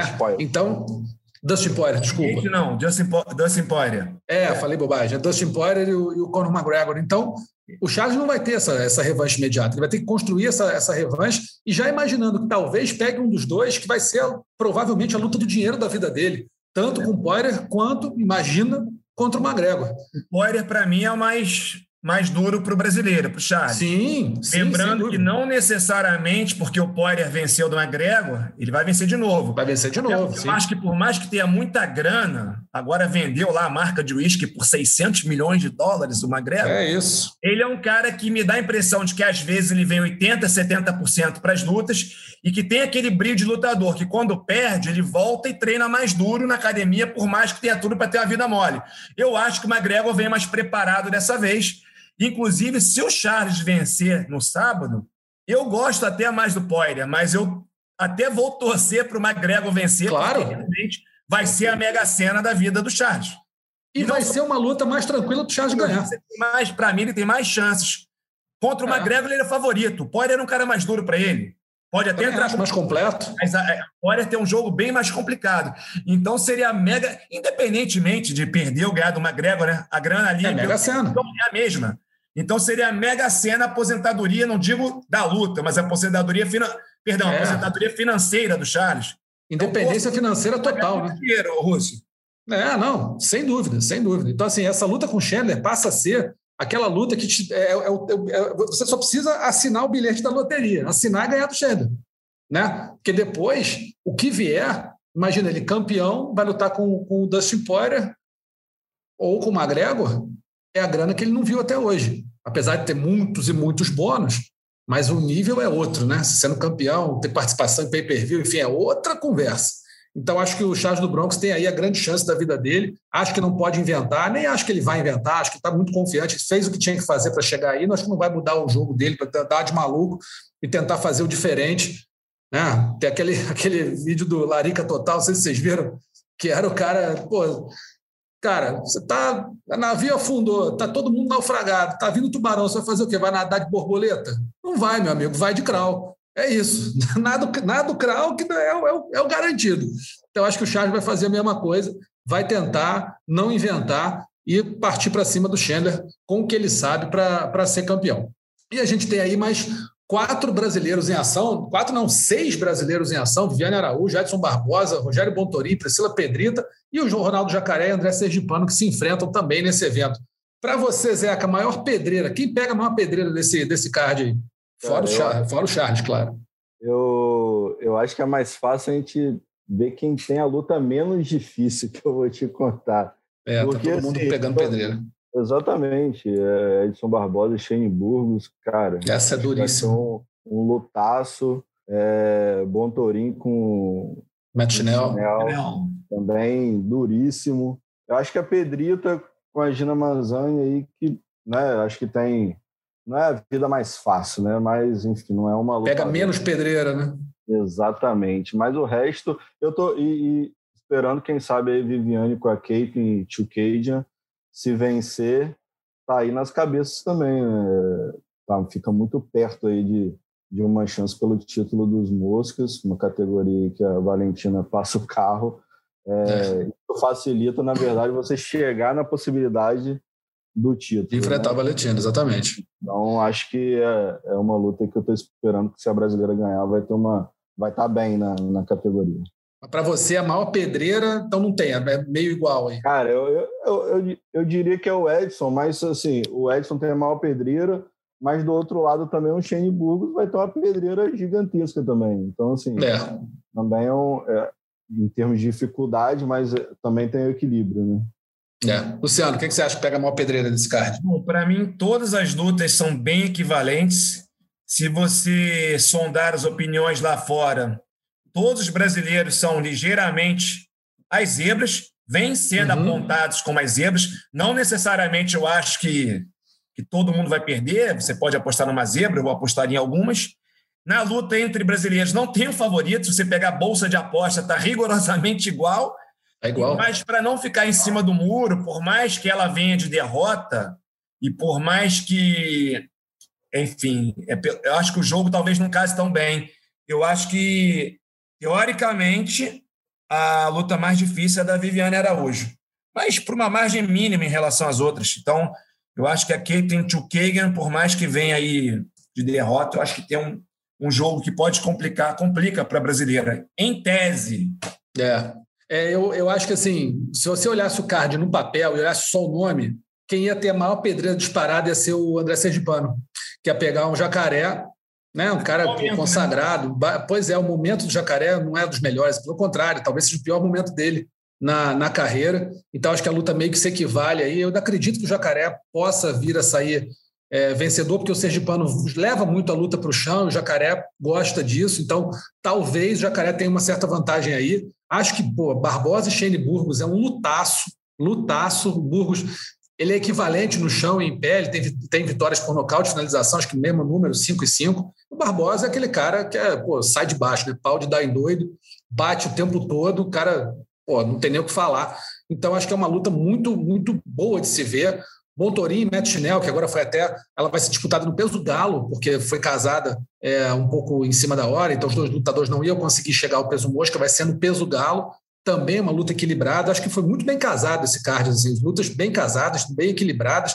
Você pega Viviane Araújo contra Caitlin Chukagian, Pô, a, a vem de, vem de, de né, defendeu, de, disputou o cinturão, depois perdeu para a Jéssica, mas é uma lutadora de elite ali. A Viviane está chegando ali para tentar o lugar dela. Então, é, é, e a Pedrita com a Gina Mazani, eu acho que a Pedrita talvez tenha a luta, é, não vou dizer a, a, a, mais tranquila, como o Zeca né, bem falou, não é a mais tranquila, mas é que você vê os outros adversários dos outros brasileiros e você vê pedreira braba. Aí a pedrita acho que pode ter um pouco menos de, de, de dificuldade, mas também vai representar um pouco menos de dificuldade também, que o Barbosa, por exemplo, representa para o Burgos, acredita um pouco menos para a Gina Mazani, mas é uma luta equilibrada também. Então, tem um equilíbrio muito bom. Mas para não ficar em cima do muro mesmo, acho que eu vou chutar aqui que é a luta pedreira dupla aí para os dois, mas eu acho que o brasileiro vai ser muito difícil, vai ser o Shane Burgos contra o Edson Barbosa. Quero muito ver essa luta, acho que é uma luta de nível técnico muito alto. Na trocação, sem dúvida. No chão, se o Burgos conseguir imprimir o jogo de chão dele, o Barbosa, pô, historicamente, tem dificuldade com isso, então vai ter que ter muita atenção, muita preparação na defesa de quedas e tudo, e largar aquela perna, cara. Largar o chute, chutar macumba mesmo, porque se não der para defender queda, vai ficar muito perigoso para o Barbosa. Então vai ter que largar o pé nessa luta aí, mas acho que a luta talvez a mais difícil para os brasileiros, na minha opinião. A gente lembra que o UFC 262 acontece no dia 15 de maio, próximo sábado, em Houston, com o público, arena esgotada, arena lotada. Às 7h15 da noite começa o aquecimento combate. Card preliminar começa às 7h30 da noite, sempre horário de Brasília, e o card principal às 11 da noite. O combate transmite o evento na íntegra. O Sport TV 3 e o Combate.com transmitem as duas primeiras lutas do card em vídeo. O site acompanha o evento todo em tempo real. E a gente vai agora aqui para o nosso terceiro assunto, a PFL. Vamos falar da grande polêmica da semana. Rendeu pra caramba essa vitória que acabou virando no contest do Renan Problema em cima do Fabrício Verdun. O Renan Problema, que era zebraça para essa luta, Verdun vindo aí, né, de ser campeão de tudo, campeão mundial, campeão da DCC, de jiu-jitsu, campeão mundial da DCC, campeão da DCC, campeão do UFC, venceu o Fedor, venceu o Minotauro, finalizou todo mundo, Pelastre. Verdun era muito favorito. Né? Inicialmente parecia que ia pegar ali o, o Renan, mas aí que teve a coisa, o Renan teria batido, ele diz que não, mas a imagem mostra que para mim ele bateu, eu não tenho dúvida que ele bateu, acho que até que ele bateu e se arrependeu, então ficou um negócio meio, no meio do caminho, quis parar, mas acabou batendo, e eu acho que bateu mesmo. E o Verdun diz que deu uma aliviada e já dizem que não, o problema já falou que não, que não aliviou tanto assim, mas o fato é que foi feita a lambança o problema acabou nocauteando o Verdun pela decisão do árbitro central, ali o árbitro do, do, do Cage, e depois a Comissão Atlética de, de, Nova, de, de Nova Jersey né, declarou que a luta virou no contest. Começar com você, Luciano. O que, que você viu dessa luta aí? Como você analisou essa decisão? Foi correta? E o Renan tendo falado que não bateu, depois o Verdun dizendo que ele bateu, e ficou essa polêmica toda. Dá um panorama do que, que você achou aí dessa polêmica toda na PFL. De cara, Vou falar pra caramba, posso? Manda ver. Para mim, bateu. E primeiro ponto, na regra, não fala que o cara tem que bater para perder por finalização. Só fala que fisicamente ele tem que fazer algum gesto indicativo de desistência. Para mim, ali aquilo, eu acho que sim, que ele bateu. Se fosse só aquele primeiro tapa mais forte, daria para estar tá tendo um debate em cima daquilo, se queria agarrar a cabeça ou não, se queria se apoiar ou não. Mas ele deu um tapa mais forte, levantou a mão, esticou os dedos e deu um tapinha mais fraco. Então, para mim, Exatamente. ali claramente bateu. Com relação, tem muita gente também falando que foi Miguel do Renan, que ele teria feito isso para o Verdun aliviar a posição. É um ponto de vista válido, dá para aceitar mas eu não acho que foi isso, porque, primeiramente, como você falou, às vezes o cara ali bate e se arrepende e, está meio grog, não está pensando direito, grog pelo corte de fluxo de sangue para o cérebro e acaba indo no automático. Não tem aquela má fé. E tem gente também que, por exemplo, eu sou um cara que, academia, eu não aceito bater em estrangulamento, eu vou até quase apagar. Eu bato no braço, que não é muito flexível, no joelho, que é bichado. Se for meu pé, que é muito flexível, eu deixo estourar ou seja, tem muita gente que bate, aconteceu comigo, você está grog, o, o, fluxo de sangue não vai para o cérebro, então você não pensa direito e você bate, e, e quando você volta e o sangue volta a circular, você vira assim: eu bati, você nem sabe o que bateu, mas você bateu com a intenção de desistir. Só que é que nem. Tá Instintivo, né? Exatamente. Você volta. Já aconteceu comigo, de eu bater e eu ficar assim, na, daquela onda, você fica às vezes até meio achando graça das coisas, né? e aí você, eu virei assim, cara, eu bati, aí a galera bateu, então, então se os caras viram, né? E eu tô grog, então bati. Então, para mim, bateu. Como foram dois tapas, não tem margem para dúvida. Com relação ao árbitro, não considero o erro do árbitro, porque é muito complicado ver aquilo ali no tempo normal, no tempo real de luta. A gente vê e revê várias vezes o replay, às vezes para tirar uma conclusão e chega a mudar de ideia vendo e revendo. Então, acho que, tipo assim, ele simplesmente não viu. E lembrando que, na prática, no momento, prevalece a decisão do árbitro. Mas, na regra, não está condicionada a vitória por finalização à interrupção do árbitro. Tanto que a decisão pode ser revertida, como foi, né? Foi mudada. E, pelo que eu soube, o próprio árbitro ali atestou a favor de que o cara, que o Renan bateu. E uma outra coisa, outro detalhe, é que Rússio, na hora eu vi três, quatro vezes ali, ao vivo, com câmera lenta, com tudo. Eu jurava que o Verdun não tinha aliviado a, a posição. O que não muda nada, o que não muda o fato do Renan, para mim, ter batido. Se aliviou ou não, é um discurso, mas não muda o fato de que o cara, para mim, bateu.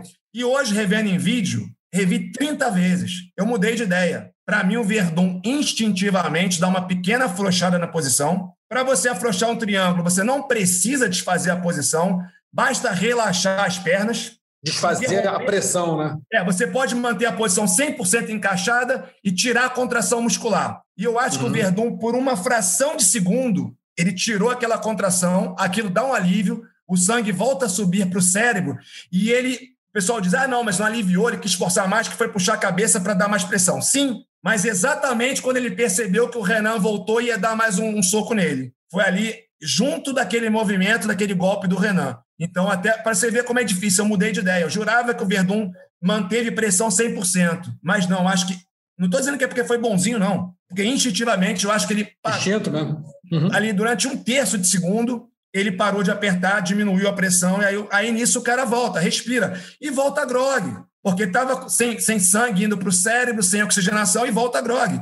E é normal que o, que o Renan continue, não é má, má fé, entendeu? Depois, às vezes, ele mesmo, só depois vai ver o negócio com calma e bem mole. Mas, enfim, resumindo, eu achei que bateu, achei correto declarar o no contest. Aí o pessoal fala, ah, mas por que não deram a vitória para o Verdun? Pode ser, aí é um achismo meu, não tenho certeza que as opiniões tenham se dividido na comissão atlética. Então, uma galera achou que bateu, outra achou que não bateu, então vamos de, é, fazer um meio termo, que é um no contest. E tem também uma coisa que a gente sabe: eles procuram, mesmo que o recorrente tenha razão, não reverter resultado. Para quê? Porque senão vai ter chuva de recursos. Abrir precedente, né? É. O cara vai. É, exatamente, precedente. O cara vai se sentir prejudicado, aí vai toda hora ter alguém recorrendo para mudar resultado, eles não querem isso. Também acho. O que você achou, Zeca? Cara, eu vou assinar embaixo do que o Luciano falou aí também, concordo com absolutamente tudo. É, é muito difícil assim, a gente cravar alguma coisa, a gente fica falando, ah, eu acho que ele bateu, acho que não bateu. Quem tem certeza, ou às vezes nem tem certeza, como o Luciano falou, a pessoa está tão grog. Está é um mais perto de ter certeza, né? É que está mais. Exatamente, quem está mais perto de ter certeza é o próprio Renan, se ele bateu ou não por mais que o Verdun possa falar, ah, eu senti ele bater e tal. Quem, a única pessoa mais próxima de ter certeza, então, é o Renan. E ele disse que não. E vai ficar essa a palavra de um contra o outro, enfim, um acha uma coisa, outro acha outra. Acho também que o resultado, que, que o desfecho mais justo de tudo isso também, é, acho que foi o não contest. É, acho que também seria injusto dar a vitória ao Verdun. É, então, eu também acho que ele bateu, né, olhando, também vi algumas vezes. É, acho que o, que o Renan bateu e, e, e, naquele momento, se, sei lá, se deu conta de que dava para continuar ou realmente na hora também não, não percebeu por, porque, porque o Luciano falou aí do, do fluxo estava cortado, enfim. Mas eu acho que o, o non-contest acho que é o resultado mais justo para tudo isso, para toda essa lambança que ficou depois. Eu acho que foi o desfecho mais justo o non-contest.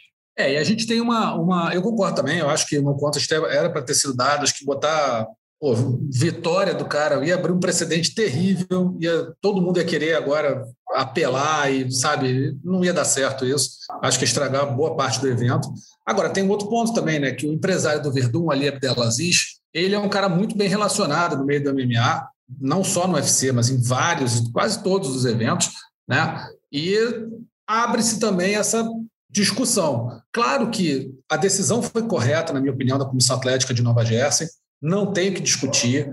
É, o no contest é bom para todo mundo, mas a pergunta é: se fosse o contrário, será que essa vitória do, do, do Renan seria, uma eventual vitória do Verdun seria transformada em no contest por conta dessa, dessa influência, ou dessa pretensa influência que o empresário do Verdun tem? Não sei. Acho que né, pode ser que o nome conte um pouco aí. Nada a ver com o Verdun. O Verdun está na dele, fez o que tinha que fazer, né, protestou o que achava que tinha que protestar, ele se sentiu prejudicado. Tem mais a que falar mesmo. Ótimo que tenha falado. Mas a gente fica sempre com, com o pé atrás. Será que o empresário teve alguma, né, alguma influência, conversou com alguém, aquela reunião? A gente não sabe, mas é, é importante também que primeiro, não tem nada a ver com o Verdun. Segundo, o resultado foi o mais justo, né, Luciano? É isso. Não sei também, não temos como saber. É. Ninguém é uma mosca para ouvir a conversa dos caras ali nos bastidores, mas lembrando que não só tem essa possibilidade da influência do empresário do Verdun, mas o próprio nome do Verdun. Claro. Ex-campeão deve ser, um cara famoso. É, claro. Um dos melhores pesos pesados da história. Para mim, um dos três melhores pesos pesados da história. Eu colocaria o Verdun, o Miotite e o Fedor, sendo que o Enganu tem muito terreno pela frente, pode virar o maior da história, mas é, isso influencia, porque é bom para a PFL, né? um cara com o nome do Verdun, claro, por exemplo, passar para para as semifinais. Então, isso também influencia, que não quer dizer que tenha que uma decisão ser tomada em função do nome, não seria justo em função disso, mas claro. a realidade é que pode acontecer. É, no Mas, mundo real isso acontece muito. Você falou, o mais importante para mim é que eu acho que foi justo, independentemente foi justo. da influência do empresário e do nome do Verdun.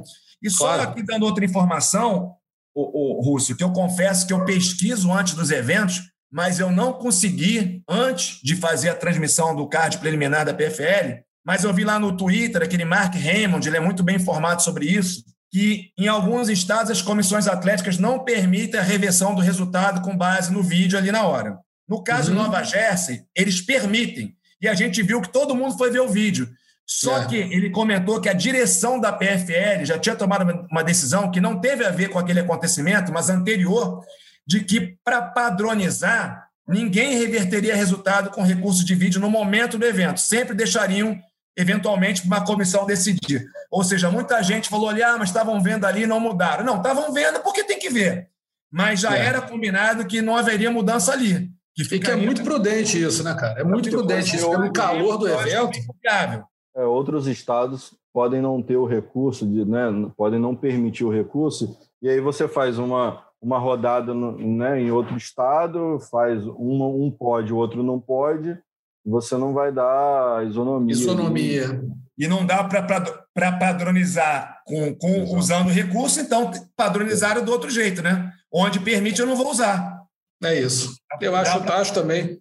Eu acho, eu acho correto. Acho que foi, foi no fim do, frigir dos ovos aí, acho que a coisa foi, foi bem conduzida e ninguém está reclamando, que é mais importante, o evento continua. Agora, falando na PFL, vou começar pelo Zeca.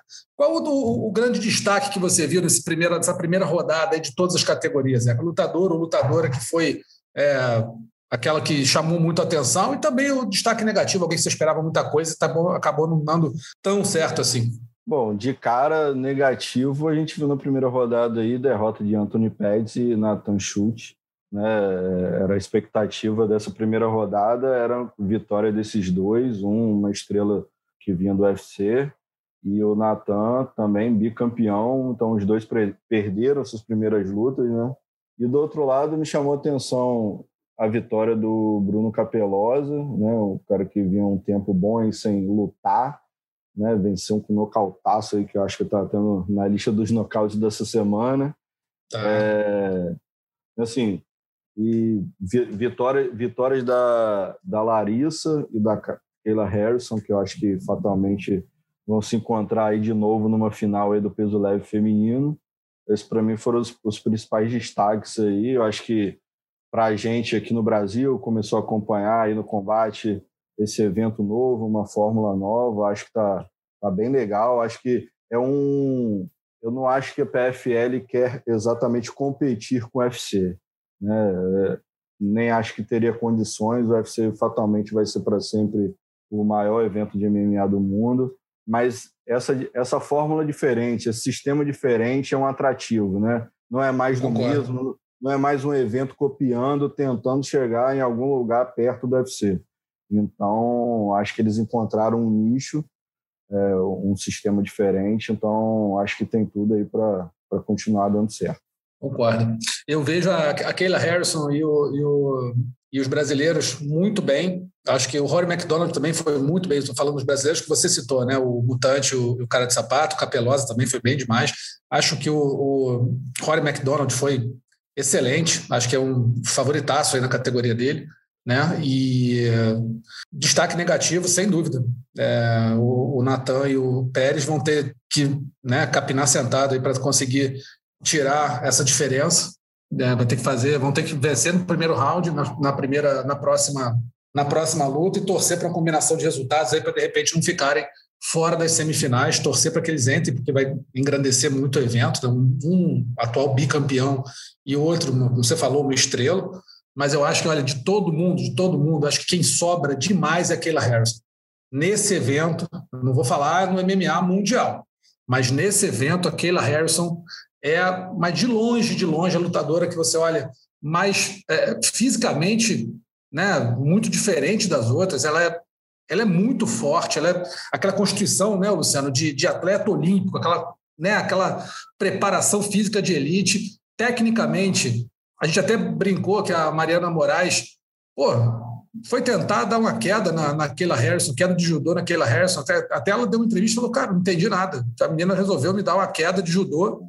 Eu tive que derrubar ela. E derrubou, mas derrubou bonito né? E ficou por cima e acabou ganhando a luta. Então, assim, o nível é muito alto, é muito diferente das outras. E é uma lutadora que vem crescendo na trocação, vem crescendo na parte de striking, que não, nunca foi a, a, a praia dela, mas o, judô dela está tá me parecendo um judô adaptado ao MMA, que é muito, muito eficiente. Essa menina vai é. Eu não sei. Dizer assim, ah, vai, vai lutar com a Amanda Nunes. Hoje a Amanda Nunes é favoritíssima contra ela, não tem nem o que discutir. Mas se ela continuar é, evoluindo como vem evoluindo, mostrando técnica, mostrando preparo, mostrando resultados, é inevitável que um dia ela se enfrente, mas assim, hoje, hoje a Keila Harrison no, na PFL, para mim, o pulo de 10 para ser campeã desse negócio, sem sombra de dúvida. Sei o que, você acha, Luciano. Também, para mim, a decepção foi o Pérez, é, apesar de que a luta no papel era dura, mas é uma grande estrela, a gente sempre espera muito dele ainda mais pelos momentos brilhantes que ele teve no UFC. O chute eu não achei nem tanto, porque eu achava que era uma luta dura para ele, então achava que ele era favorito, mas não fiquei naquela, pô, ele perdeu, eu achava que era viável. Destaques eu vou com a galera, volta por cima do, do cara de sapato, do mutante, o Capelosa, que pegou um cara duríssimo, era zebra, o Delia vinha numa, vinha numa fase muito boa, ele venceu de forma estilo Vitor Belfort, e a Keila Harrison, que é extremamente dominante. Aí eu vou dar um exemplo, você falou da questão física dela. Cara, a disparidade em treino de força de mulher para homem é gigantesca, Rússio. É. Por mais que, que, que a mulher seja tremendamente profissional, uma super atleta, eu já treinei com atletas de MMA, de várias modalidades, atletas de ponta. Tudo bem, tem 82 quilos, menina tem 65, mas você, assim, você não sente força. Você não sente força. Uhum. Não que eu nunca tenha sentido força em mulher, já senti, mas já treinei com vários profissionais e falei, cara, não tem força. É, muito, é uma diferença brutal para homem. Cara, eu, você, eu olho assim aquele resto, eu falei, se eu for treinar jiu-jitsu, judô não, né? Ela vai me cravar de cabeça no chão, eu vou para o hospital. Mas no jiu-jitsu, essa mulher é mais forte que eu. Eu olho para ela, essa mulher é mais forte que eu, bicho. Se, algum dia, ela... se ela algum dia aparecer na academia e me chamar para treinar, é melhor inventar uma contusão, porque Dá essa, aquele arrego, né? Não tô nem falando da técnica, não, claro, que é brilhante. Tô falando assim, claro. assim, essa mulher, cara, se eu fizer uma queda de braço com ela aqui, ela não, vai me vencer em três segundos. É. Então dá licença que eu não vou treinar com ela, não. Parece realmente ser uma força assim muito acima da média das mulheres assim na luta, entendeu? É, eu, eu, eu tive assim a oportunidade de estar ao lado dela, assim, na, lá, na, lá em Las Vegas, que a gente vai de cobrir, né, antes da pandemia, de cobrir evento lá em Las Vegas, tem a T-Mobile Arena e você tem a entrada da imprensa, assim, e ela estava ali perto para encontrar alguém, eu estava no telefone, e eu fiquei bem ao lado dela, assim. Cara, trapézio, pescoço, braço, perna, cintura, a mulher é um tanque ela é um tanque. E ela, assim, ela estava ali arrumada para ver um evento, não estava. Tá, devia estar tá em off total, assim. Mas ela é muito forte. Então você vê ali no, no, no cage, quando você olha para as adversárias e para ela, parece duas categorias acima.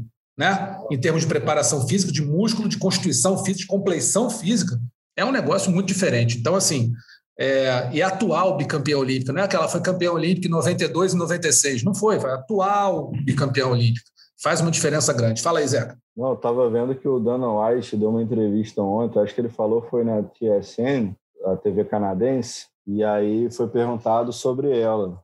Uhum. E aí deu uma desconversada. É, será que ela está preparada? Será que ela está pronta? Realmente vai ser outro nível? Aqui a gente tem a Holly Holm, aqui a gente tem a Germaine. E assim, é, para mim soa, porque enfim, já quanta gente, quanta, quanta gente a gente já viu chegar ao UFC, quantas lutadoras, ninguém precisa citar nome, assim, com, assim, longe de ter essa bagagem de luta que tem a é. entendeu? Então, assim, o cara chegar e dar, tentar dar uma menosprezada assim, sabe? Fica feio para ele, entendeu? Também acho. Porque a gente, porque Também a gente... acho. Diga, Russo, Zeca, Amanda, não sei quanto tempo vai lutar, cara. Tem luta marcada, vai defender cinturão peso galo, mas tem, tem filha agora, eu acho que tá cheia da grana. Eu acho que não, não acredito que lute quatro, cinco anos. e a Harrison está começando a carreira. Então, a gente queima a língua, mas o Dan White, o Dan White tem muito disso. Exercício de futurologia. Aquele Harrison vai crescer cada vez mais na carreira, vai descer aí para o peso pena, vai para o UFC, vai ser campeão do UFC, vai arrebentar no evento, vai dar muita grana para o Dan White, aí ele vai achar a mulher mais maravilhosa do mundo. Não vai, vai ser achar. a primeira vez, né? Não vai Exatamente. ser a primeira vez. Não, não vai, vai, ser a primeira, primeira vez. vez. Não queria nem Exatamente. mulher lutando no UFC. E em determinado momento da carreira, a Ronda Rousey, a, antes do, do McGregor, da ascensão do McGregor, era a pessoa, entre homens e mulheres, que mais dava dinheiro pro evento. Dava dinheiro, sem dúvida. Então virou, cara, galinha dos ovos de ouro do UFC, naquele auge dela. O Dan White, né?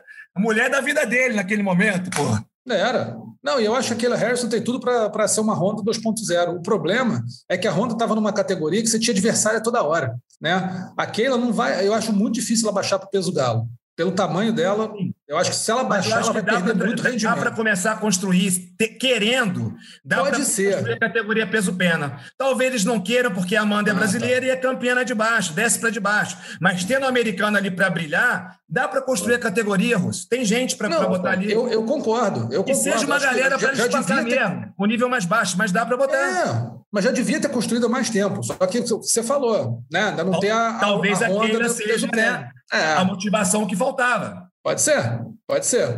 Mas Galo, acho que ela não desce. Mas no peso pena, se ela. Ela, ela luta de leve, né? Ela, luta, de leve, luta 70 quilos. Aliás, Lúcio, voltando aqui no papo da Cyborg, na conversa com a Marina Rodrigues, a Cyborg era campeã peso pena. Tinha, é. né? Não vai, assim, talvez financeiramente não valesse a pena para o evento construir uma categoria, que não ia vender tanto com a Cyborg ali. Não, é pela qualidade da Cyborg, mas, né? Americano é gosta, vai é, querer ver uma americana ganhando. É lógico, é lógico. Todo aquele é histórico de duas medalhas de ouro. Cara, medalhista de ouro é extremamente valorizado lá nos Estados Unidos. Então, Sim. É, agora tem o pretexto para os caras fazerem uma categoria. Quer dizer, se ela for, né? No futuro, é. deve ser que eu ah, acho aí, que... Aí, aí, o dinheiro canta. Aí o dinheiro canta. Aí não, não se preocupa. Se for, não. Para mim é quando for. Porque o dinheiro canta. Não tem conversa. O que você falou, o medalhista de ouro americano é valorizado, é o único valorizado. Que o prata e o bronze dos Estados Unidos é a mesma coisa que o brasileiro é o oitavo lugar. Ninguém está nem aí para prata e bronze nos Estados Unidos. O negócio é ouro, ela é duas vezes ouro atual. Então, assim, tem um potencial de marketing para voar aí na, na, no MMA. A Keila Harrison está fazendo o caminho certinho, está construindo o nome dela, né, juntando grana, juntando cinturão, aprendendo MMA, treinando na American Top Team, que é, é muito importante. Bem, sabe se promover, enfim. É, é. É o pacote completo, né, Russo? É o pacote completo. E tem aquilo, aquilo que o Flávio Canto sempre fala do drive do campeão olímpico, que é diferente. Do atleta olímpico, principalmente, mas o campeão é muito diferente. É aquele cara que está no topo do topo do esporte. É muito diferente do lutador médio para bom, do, da, das, da, das modalidades esportivas. O campeão olímpico é diferente. É difícil comparar modalidades. O MMA é um esporte relativamente novo e está cada vez ficando mais duro, os atletas estão ficando cada vez mais preparados, mais condicionados. É, assim, o nível de competitividade é, no MMA aumenta assim com muita velocidade. É o esporte que o nível mais aumenta hoje em dia mas mal ou bem ainda considero que tem três lutas que, pelo lastro histórico, se a gente pudesse realmente fazer uma analogia em termos de competitividade, uhum. para mim o MMA já passou karatê, já passou taekwondo, não tem a menor dúvida. Mas o boxe profissional, a luta olímpica e o judô ainda são as três lutas que, em termos de competitividade, são as mais duras. O MMA eu colocaria em quarto lugar. Jiu-jitsu não se compara a essas quatro também, não tem como. Então, o que acontece? É mais difícil o cara ser um campeão de luta olímpica do que ser campeão do UFC. Eu Sim. adoro MMA, minha modalidade Sim. favorita, mas assim, e acho que MMA vai ser no futuro, no mínimo no, no, nível de competitividade dessas três modalidades, e acho que vai, pode passar, porque realmente é que cresce mais das quatro. Mas ainda, judô, luta olímpica e boxe profissional são as lutas que tem mais gente, mais competitividade. Então, que são mais difíceis de você chegar no topo. É, a luta olímpica, então, é um negócio brutal. É, eu acho até que a luta olímpica de todas é a mais difícil. É, é eu também eu acho. brutal. Eu também acho, é brutal. É o, o, nível de exigência. Você vê que o condicionamento desses caras é uma coisa do outro mundo. E o nível de exigência física da luta o tempo todo é, é um giro muito alto. A gente é não tem tradição, Rússio, mas é uma ah. luta que é praticada em alto nível em dezenas e dezenas de países. Sim, o Oriente Médio. Ainda vai chegar lá, mas não chegou, entendeu? Não chegou, ainda falta muito. Que alto nível, o quê? Estou dando um chute agora, 15 países, talvez. A luta olímpica em dezenas e dezenas. Judô é. também, dezenas e dezenas, e por aí vai. É, eu, eu, eu chutaria no luta olímpica com pelo menos 80 países aí competindo é, em nível muito bom. É muita coisa. É muita coisa. Oriente Médio, aquela ex-repúblicas soviéticas todas, enfim, a própria Rússia, Estados Unidos, enfim, Cuba. Tem muita, muita gente boa treinando. Enfim, é isso. Ficamos aqui no nosso terceiro assunto. Começamos a falar de PFL, terminamos em luta olímpica na Olimpíada. Para você ver que o podcast roda, roda, roda e sai muito do lugar. Agora a gente vai rapidinho para os destaques da semana, eleger o nocaute, a finalização e a vergonha da semana. Nocaute da semana, a gente tem quatro candidatos, todos estão lá no resumo do MMA que o Adriano Albuquerque, nosso reverendo, conseguiu produzir ali, fez uma matéria bem bacana, mostrando os vídeos, mostrando tudo bem legal é, no resumo do MMA, mas você pode já votar aqui, votar, a gente vai votar, vocês podem procurar depois lá é, quem são os, os, vencedores. Tem o nocaute da semana, o Bruno Capelosa em cima no Antidelia, com 46 segundos de luta na PFL. A Larissa Pacheco, cruzado de esquerda, seguido de ground and pound contra a Yulia Pajic, em 51 segundos. O Deontay Brown, rapaz, esse é sensacional. Um chute rodado voador pelo Beat Down at the Beach, no evento amador, luta amadora. Beat Down at the Beach 18. Já teve 17. Surra na praia, 18. Tradição. Tradição. Parece filme, é, aquele filme de, de sessão da tarde, né? Surra na praia, Chevy Chase, esses negócios. Mas não é não. É um evento maneiro de, de, de luta, é um evento amador aí que pô, produziu um nocaute fabuloso aí. O, o nosso Deontay Brown. Primeira luta dele na vida conseguiu isso aí. E o James Brown, não um cantor, mas um lutador, uma joelhada voadora no Ultimate Battlegrounds número 7 conseguiu também, rapaz, uma joelhada sensacional. Vou deixar para vocês aí. Luciano Andrade, nocaute da semana, na sua opinião. Fiquei na dúvida entre os dois Brown, o, o chute rodado realmente inusitado, espetacular, mas confesso que ainda não, não achei a execução realmente ali perto da perfeição. Perfeito uhum. nada é. Então, pela plasticidade, eu vou ficar aqui com James Brown, joelhada voadora. Voadora! Voadora, eu não sei o que Voadora é. não dá. Joelhada voadora no Ultimate Battlegrounds número 7. Zeca, teu voto. Bom, eu vou ficar aí com esse chute rodado, realmente foi impressionante. É coisa de, de cinema, assim, aquele. Parece é, armado, né? É, exatamente. Diante Brown. Eu, é, assim, eu, eu, eu, fico querendo também, assim, ah, pô, luta amadora e tal, será? Pô, vamos procurar um uma luta profissional para dar o voto, mas esses dois caras aí roubaram a cena essa semana. Então, os dois Brown, né? Eu acho que o chute rodado foi mais plástico, vai meu voto, mas os dois aí se destacaram. É, vou ter que desempatar esse negócio aí. Eu acho que eu vou no Diante Brown também. Concordo com o Luciano que a joelhada voadora tecnicamente foi melhor executada, mas o Diante Brown tem um, um, um elemento aí que acabou me ganhando, que é o seguinte: o cara nunca tinha lutado na vida dele, nem amador. O cara faz artes marciais, treina na academia. Primeira luta dele num cage de MMA com outro cara. O cara vai e me faz isso. Dá o. Pô, voleio do Bebeto. Não, o Bebeto da academia, não. Dá o voleio do Bebeto e acerta. Pô, com se, se, você não cronometrar, deve ter dado o quê? Quatro segundos. Três, quatro segundos de luta. Quer dizer, o cara ainda, ainda consegue um, um dos nocautes mais rápidos da história, desse jeito aí, com o voleio do Bebeto em cima nem sei de quem, não sei o nome do adversário, mas Diante Brown, chute rodado voador pelo Beatdown at the Beach, a surra na praia, número 18, ficou aí com o nocaute da semana, menção rosa ao James Brown, não é o cantor, mas o que deu uma joelhada voadora vamos, brilhante vamos, aí. Vamos pedir para o combate, combate negociar esse evento, né? Eu acho Pô, que... sensacional. Fazer esses dois aí. Evento amador é o que está valendo. Finalização da semana, senhores. Carlston Harris, o Moçambique, trêmulo de mão contra o Christian Aguilera no, no UFC. O Brandon Sales, um mata-leão contra o Mohamed Usman na PFL, o irmão do Camaro Usman. Mohamed Usman no peso pesado foi finalizado pelo Brandon Sales com mata-leão. E o Joseph Luciano, um mata-leão com uma mão só no Eternal 59. Vou começar com você, Zeca. Finalização da semana. Meu voto vai para o Moçambique o Carlson Harris. É, achei que foi uma bela finalização ali. Você vê com calma ele né, passando todos, é, evoluindo ali na posição, né? Ele encaixa o, o, braço ali no pescoço, faz o giro, um triângulo de mão, o rival apaga. Então achei que foi bem, bem plástico ali, me chamou a atenção. Meu voto vai para o Carlston Harris. O senhor André diz que vai votar no primo dele, Joseph Luciano. Vamos ver se vai ser mesmo. Vai lá, Luciano.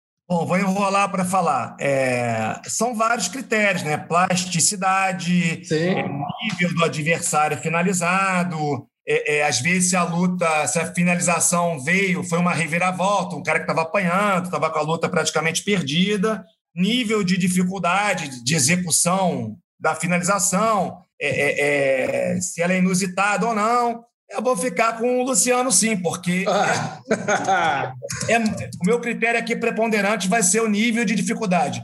Cara, é muito, mas muito, muito, muito difícil você finalizar alguém no matalhão com um braço só. Imagino, imagino. Então ficou com o Joseph Luciano, matalhão com uma mão só no Eternal 59. Eu vou votar no Joseph Luciano também. Concordo com você, acho que é, é, o grau de dificuldade do, do, da posição e do golpe é muito, muito alto. Então, ele conseguiu uma bela finalização, Joseph Luciano. Mas é, vou ressaltar aqui, já vou até entrar na vergonha da semana. Bom, beleza, né? Joseph Luciano eleito aí a finalização da semana. A gente estava com dificuldade para pegar aqui a vergonha da semana. Tem duas aqui que eu consegui levantar. Uma delas foi o árbitro da luta do Moçambique o Mark Goddard, que é super experiente, o cara super renomado, baita de um, de um árbitro, né? E, e, até interage muito bem com os fãs no Twitter, nas redes sociais. Quando alguém questiona alguma coisa, ele tem maior paciência explicar e tudo. Mas acho que ele deu mole na luta do, do Moçambique. Acho que o, o, o Christian Aguilera estava muito tempo apagado ali. Acho que podia ter soltado, tipo, interrompido a luta antes. Acho que foi temerária essa demora do Mark Goddard em, em não encerrar tardiamente essa luta do, do Moçambique contra o Cristian Aguilera. Baita vitória do Moçambique, não tem nada com isso, mas o Goda deu uma comida de mosca aí. É perigoso o atleta ficar ali preso tanto tempo, né, inconsciente e com fluxo sanguíneo interrompido num triângulo de mão, né, muito, muito justo ali. Então, fica aí, mas eu não, nem vou votar nele como vergonha da semana, não. É só que árbitros geralmente a gente leva. A gente põe aí aqui na vergonha da semana que árbitro costuma né, tá é a tradição de fazer uma vergonhinha. Mas a vergonha da semana para mim foi o Derek Anderson, que teve o nariz quebrado na luta contra o, Michael Page no Bela 258. Mas o problema não foi ele ter né, tomado chute quebrado o nariz, não tem nada a ver com vergonha, não é vergonha nenhuma. O problema é que ele omitiu, é, ele forjou, falsificou o histórico médico dele para a comissão atlética, omitindo quatro idas dele anteriores ao evento para o hospital por conta de mau funcionamento dos rins. Esse cara não colocou isso no, no, não, não colocou isso na, na, no questionário que todo evento faz para os lutadores, omitiu isso aí, falsificou o histórico médico dele, acabou tomando agora uma punição de 120 dias, uma, uma, um gancho de 120 dias, mas a vergonha é que isso pode acarretar, primeiro, vergonha do, do, do lutador né, e da equipe dele, que não colocaram isso, segundo, o próprio evento acaba sendo enganado e, cara, numa dessa, num corte de peso, esse cara que já está com o rim baleado, numa dessa esse cara paga. Numa dessa esse cara pode até morrer, sabe? Por conta de, ah, não, não vou falar não, porque eu vou lutar, peraí. Então, isso para mim é, é, é a, a, vergonha do sistema de checagem disso tudo. Quer dizer, vale o que o lutador fala, você não tem que apresentar nada, você não tem que checar isso, você tem que ter um, um aval do hospital, ou sei lá, de alguém. Alguma coisa tem que ser feita para que o lutador não possa simplesmente tirar do histórico dele e isso ser descoberto só depois do evento. Quer dizer, isso tem que ser descoberto antes. Se foi descoberto depois, podia ter sido descoberto antes. E esse cara não lutar, porque você foi quatro vezes ao hospital por, por falha renal, significa que teu rim está pedindo arrego, pelo menos nesse período. Então, se esse cara vai, luta e, né, queiramos que não, mas tem um problema no, no corte de peso, ou até durante a luta, toma um chute no rim, por exemplo, que é comum. Você toma um chute na região renal, normalmente o cara toma e né, dobra. Com o rim baleado, esse rim pode estourar, esse rim pode né, rachar, esse rim pode parar de funcionar. Esse sujeito pode vir acabar até morrendo. Então, a vergonha da semana para mim é esse caso do Derek Anderson, não somente ele, mas a equipe dele, que certamente ele não sabia disso sozinho. Alguém da equipe sabia que ele tinha ido e não, não não, não foi contra ele, ele omitir. O evento que se descobriu depois poderia descobrir antes e ter um sistema de checagem disso aí, porque isso aí, cara, é, é né, atentado à vida do atleta. Então, para mim, essa vergonha da semana, não sei se os amigos querem botar o Mark Goddard acima dessa aí, mas fica a critério de vocês. É, aqui, Luciano, o que, vocês acham? Não, não coloco, não, é, porque o que o cara fez é uma ilegalidade, uma ilicitude, tem má fé. Não dá para comparar, por pior que seja um erro, com um erro que não teve má fé, que o cara não viu, entendeu? Deu mole. É isso. Eu acho que esse, esse é o diferencial, a má fé. Exatamente, concordo. Assina embaixo, é isso, é, é intenção. Um teve a intenção de burlar o sistema, não né, faltou com a verdade, o outro cometeu um erro, que todo mundo está passível, árbitro, né, a gente já viu esses, esse erro acontecer outras vezes, é, a gente espera que não aconteça, a gente chama atenção para que, que cada vez mais eles estejam atentos a isso, mas é um erro né, possível, sem intenção alguma. Então, acho que a vergonha da semana, com certeza, é o, o Derek. O caso Derek Anderson. Tá bom. Amigos, a gente vai encerrando por aqui o podcast Mundo da Luta, agradecendo aí ao Zeca Azevedo, produtor do esporte da Globo. Zeca, brigadão aí pela presença. Obrigado a você, Russo, Luciano, prazer. E também o Luciano Andrade, nosso comentarista do canal Combate, nosso, como é que é? Tem aquele... É, o, o, o, quando é o ministro, o ministro do Supremo, que é o mais antigo, como é que é? Relator? Decano. Não, decano. Não, mas decano, decano do MMA, isso. Decano do MMA. Aqui. Não decano, não, cara. mas, mas, acaba sendo, acaba virando. Tá aí. Tá quanto tempo no combate? Cara, ah. comentando, foi é. quando o Shogun perdeu para o Forrest Griffin, em 2007, se eu não me engano. Pois então, é. 14 anos comentando. Tem algum comentarista mais, mais antigo que você? Hoje? O Carlão, por enquanto, não tá, né? Mas ele é mais antigo. É, pois é, mas não tá hoje no, no cast. Então, você acaba sendo decano. Tem juiz mais antigo que o decano do Supremo, mas o, Supremo, o decano Supremo é que tá lá. Então, o Luciano pode ser considerado o decano. Pô, quer dizer que eu tô velho isso aí? Ué, cara, ser velho não é, não é ruim. O pior é a outra opção. Né? Tá velho. A outra opção é morrer. Então é bom ficar velho. Fica velho que tá bom. Beleza. mas tá na mesma idade, tá mais ou menos aí, estamos velhos juntos. Obrigado, Luciano. Valeu pela participação aí. Sou mais velho que você, mas tudo bem. É, sei lá, se for é pouquinho. Obrigado pela participação, irmão. Valeu. Abraço, galera. Valeu. E a gente lembra que o podcast Mundo da Luta está aqui sempre no combate.com. Você pode ouvir a qualquer hora, ou então nos principais agregadores de podcast do mundo: o Google Podcast, o Apple Podcast, o Pocket Cast e também o Spotify. Tá bom? A semana que vem a gente está de volta. Um abraço. Até mais. Finalizado. Semana que vem tem mais Mundo da Luta.